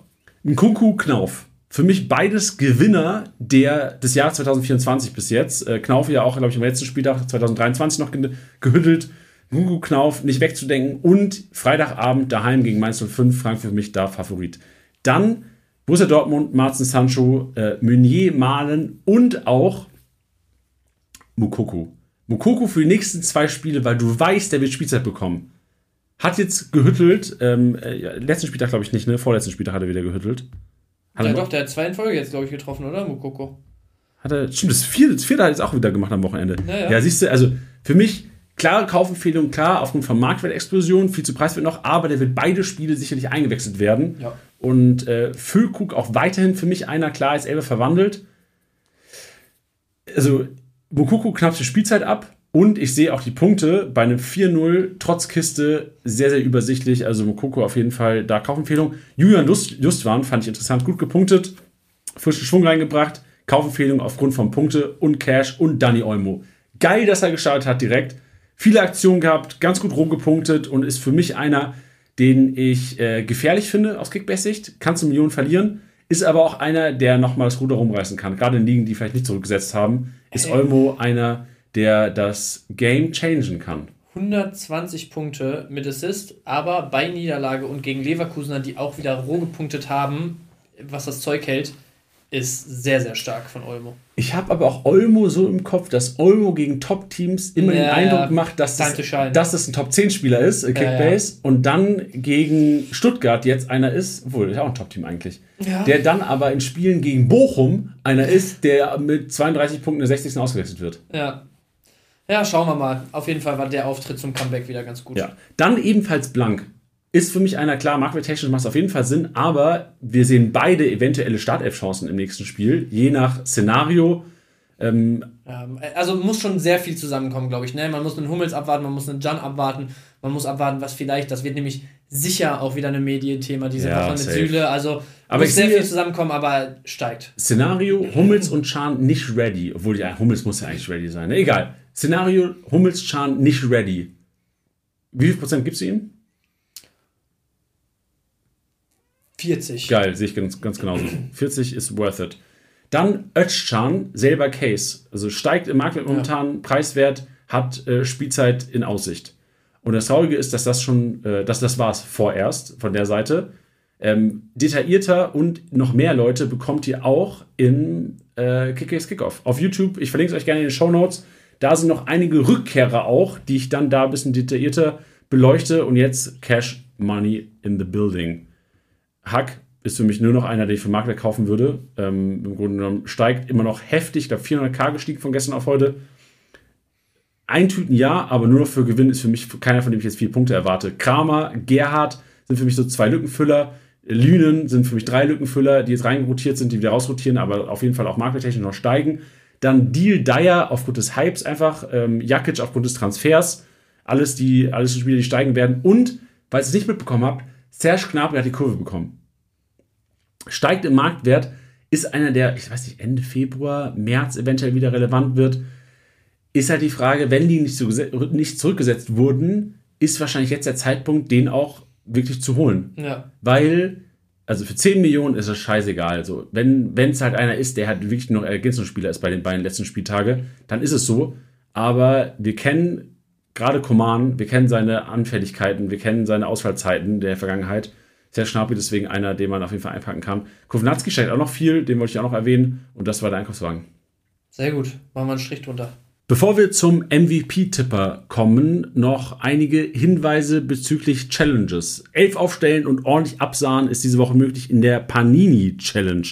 Die gilt am 11. und 12. Spieltag der Frauen-Bundesliga und ihr könnt jede Menge XXL Panini-Pakete gewinnen. Platz 1 bis 3 ein limitiertes XXL Panini-Paket und Platz 4 bis 10 nur ein XL. XXL und XL gibt es da ein XL Panini-Paket mit jede Menge Stickern und dem unfassbar geilen. Wir haben es auch hier vor Ort, Bench, wir werden es nächste Tage auch im Office mal so ein bisschen auch in die Instagram-Story hauen. Ein paar Pack-Openings. Ein paar Pack-Openings machen. Die äh, Panini-Alben, jetzt auch für die Frauen-Bundesliga. Finde ja. ich fair, finde ich geil. Und ich freue mich, also Pack es gibt was Geileres. Pure, pure Nostalgie. Gibt es was Geileres als Pack? Das ist so wie Team zu losen. Du kriegst Team zugelost ja. in Kickbase, du kriegst in EAFC Opens, machst du, machst äh, du deine Packs auf. Ja. Panini, Alter, oldschool, geil, ja. macht Bock, Alter. Und jetzt auch die Frauen-Bundesliga am Start. Ich, ich habe auch so, also Pack-Opening assoziiert man, Entschuldigung, ja mittlerweile auch ganz oft so eher mit so EAFC, äh, ne, so, so äh, visuell Pack-Openings mäßig. Ich finde es aber noch viel geiler, wenn man drüber nachdenkt, früher du rennst zum Kiosk, kriegst 2 äh, Euro mit, 2 Euro am Anfang, vier Päckchen A6 Sticker Panini-Album äh, konntest du davon holen. Reißt diese Packung oben auf und guckst, was drin ist. Welche hast du doppelt? Die kommen dann erstmal in die kleine Brotdose für die nächste Panini-Tauschbörse.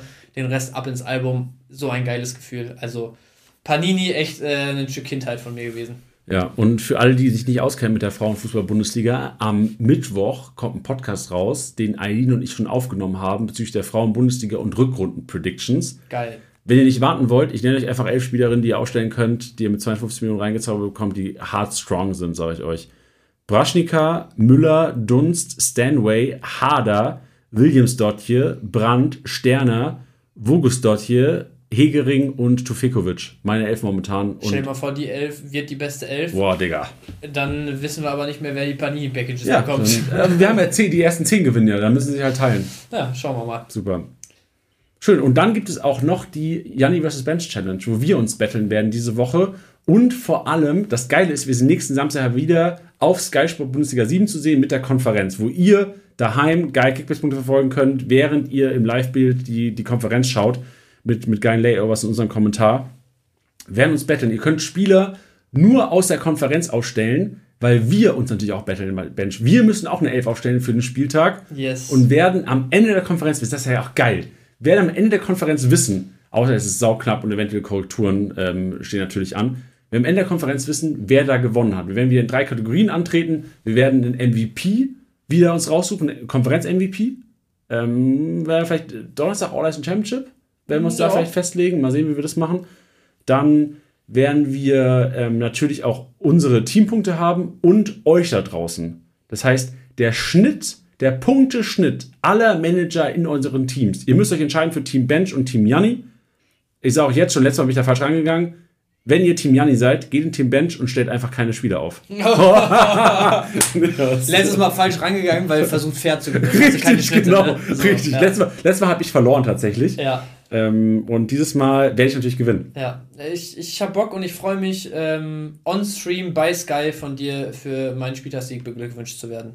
Okay, starke Worte. Haben wir einen Einsatz dieses Mal? Oder wird es einfach die Blöße sein, den Verlierer? Ey, wir haben, wir haben, oh, das wird jetzt für den Podcast gerade schwierig. Ähm, wir nehmen es in All Eyes on Championship Nee, nee, nee, nee, Oder nee. du nimmst es hier noch mit rein. Ey, das Bench. Wir haben natürlich vor drei Wochen, da haben wir, wir, Ja. sind, wir sind richtig schlechte Podcaster.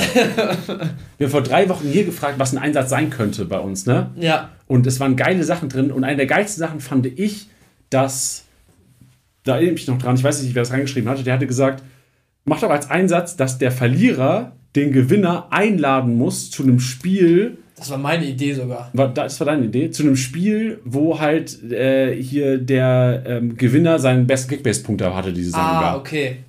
Ja, okay. Entweder so oder, was dann noch geileren Mehrwert, weil das war, glaube ich, meine Idee, ähm, können wir jetzt einfach hier entscheiden. Und er, was noch Mehrwert für die nächste Saison dann mehr hätte, wäre, dass wir ähm, Ende der Saison oder halt vielleicht sozusagen für den Endspurt sagen, ähm, man. Äh, warte, ich muss überlegen, wie die Idee jetzt war. Ich hatte gesagt, dass wir. Starke Idee, Mensch. Scheint sehr überzeugt zu sein. Ey, ich weiß es nicht mehr. Irgend, irgendwas hatte ich doch als Idee von wegen ähm, in, der, in der Vorbereitung auf nächste Saison. Ah, ich, ich glaube, ich hatte einfach gesagt, auf ein Spiel sozusagen seiner Wahl, des, desjenigen, der gewonnen hat, wird er vom anderen eingeladen. Aber eigentlich sind wir ja so früh noch in der Rückrunde, dass du schon recht hast, dass wir eigentlich uns in der Rückrunde noch was picken können, wo äh, der beste Spieler aktiv ist, ne? Ja, also Verlierer der Wette von Sesmu kam das. Verlierer der Wette muss den Gewinner zu einem Spiel der Mannschaft einladen, wo der beste Punkte des Gewinners spielt. Ja. Finde ich strong. Finde ich strong. Also Szenario für alle, die es, für die es jetzt gerade vielleicht ein bisschen holprig war. Keine Ahnung, Jannis bester Spieler wird am Wochenende ähm, Jonas Hofmann und er gewinnt die Challenge. Dann werde ich Janni zu einem Spiel von Bayern 04 Leverkusen noch einladen müssen. Digga, da werde ich auf jeden Fall einige Mannschaften, Spieler, Mannschaften nicht aufstellen am Wochenende. Weil ich habe ja auch nicht Bock, in jedes Stadion zu gehen. so. Ja, ja. Ich, also ich werde keine Leipziger aufstellen, ich werde keine äh, Wolfsburger Leipzig aufstellen. hätte ich Bock. Die haben mit Vegans haben die krass geile Sachen im Stadion zu essen. Ja, okay. Mal gucken. Ich glaube, erste Prämisse muss ja sein, das Ding zu gewinnen, so. Weil sonst brauchst du ja auch keine Gedanken drüber machen, in welches Stadion du willst oder nicht. So, vielleicht wäre es ganz clever, das hinten anzustellen. Nee, also ich würde gerne mal äh, zu Union ins Stadion, aber eigentlich ist es ja voll dumm, Union aufzustellen nächsten Wochenende. ja, ja, stimmt. Wo würde ich gerne hin und es wäre auch smart, die aufzustellen? Ey, nach Stuttgart würde ich krass gerne Ja, mal. ich will auch nach Stuttgart. Aber Stuttgart gegen Leipzig habe ich auch Ja, will schwierig. ich Trust. Schwierig. Ja, müssen wir mal schauen. Boah, ich habe eigentlich, also nach Dortmund will ich nicht schon wieder. Ich war so oft schon in Dortmund jetzt im Stadion. Dortmund immer geil. Aber wenn Dortmund, würde ich gerne auch in die gelbe Wand rein. Das ist Nordtribüne, Südtribüne? Süd. Süd. Würde Ja. ich gerne in die Süd. Ja. Ja, müssen wir gucken, ob wir da Aber- Karten kriegen. Wäre halt krass. Wäre sehr geil. Aber Problem ist auch, man findet es immer geil. Ich habe auch, ja, ja, äh, Benchmark gibt mir gerade Zeichen, Digga, komm zur Potte. äh, es gibt ja auch äh, Johannes, unser, der auch hier im, im Kickbase-Podcast schon zu Gast war, im Jahresrückblick, unser Geschäftsführer, meinte zu mir auch, ey Jan, ich will mit dir mal auf dem Bett in die Westkurve. ja, bin ich auch dabei. Ja, genau. Ist geil auch. Zu mir hat er noch nie gesagt, er will nach Bielefeld. Ja. surprise, surprise. äh, aber dann denke ich mir auch, ja, ist geil, aber ich habe ja schon öfters mal nicht Lautern-Fans auch mit in die Westkurve genommen. So, wir, Ja. haben ja auch, wir haben ja zwei Dauerkarten da und wenn irgendwie mein Vater mal nicht kann oder ich nicht kann, Ja. nehmen wir auch oft jemand anders mal mit. Ja. Und ähm, ja, das ist geil für die, aber ist es dann so, dass ich im Grunde genommen, ich schreie ein Spiel durch. Ja, ja. So, ich schreie ein Spiel durch und die Person neben mir kennt, kennt ja auf die Chance nicht. Und Ja, ich stelle ja. mir vor, wenn ich bei Union Berlin wäre im Stadion, fände ich es geil, aber ich will ja auch alle Chance können. Ja, ja. Ja, Und- muss man sich vorbereiten. Da muss man sich vorbereiten, ja. Ja. Wissen wir ja dann frühzeitig, was für ein Spiel es wird, dann sind wir vorbereitet. Ich gucke mir gerade mal die Konferenz sonst noch an. Was, ist, was geht noch nächstes Wochenende? Äh, Union spielt noch nicht mal. Digga, scheiße. Dortmund spielt auch nicht. Also wir hatten Stuttgart, Leipzig, wir haben Augsburg, Bayern, Bremen, Freiburg, Hoffenheim, Heidenheim sogar. Ich, ich muss Hoffenheim mal aufstellen, aber ich, Ich will nicht schon wieder in die Allianz Arena.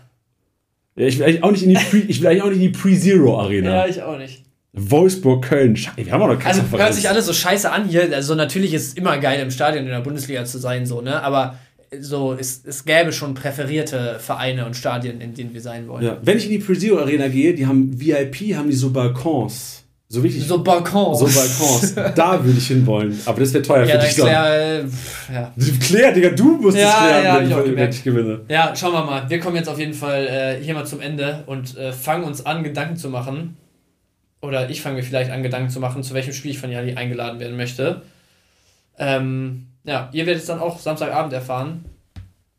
Und äh, Janni kann sich schon mal auf den, auf den äh, Vereins-Homepages sein, sein Konto erstellen für den Fanshop.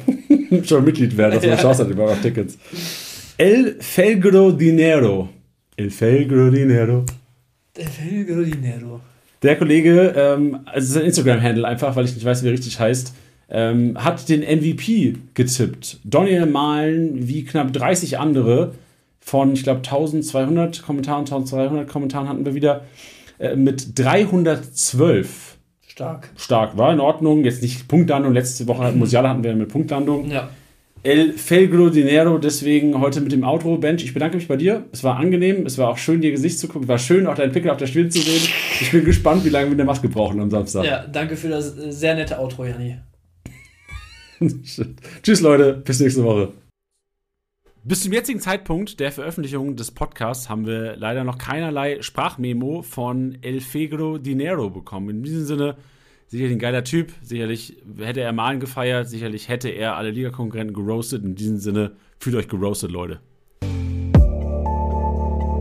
Das war's mal wieder mit Spieltagsliga Besieger, der Kickbase Podcast. Wenn es euch gefallen hat, bewertet den Podcast gerne auf Spotify, Apple Podcasts und Co.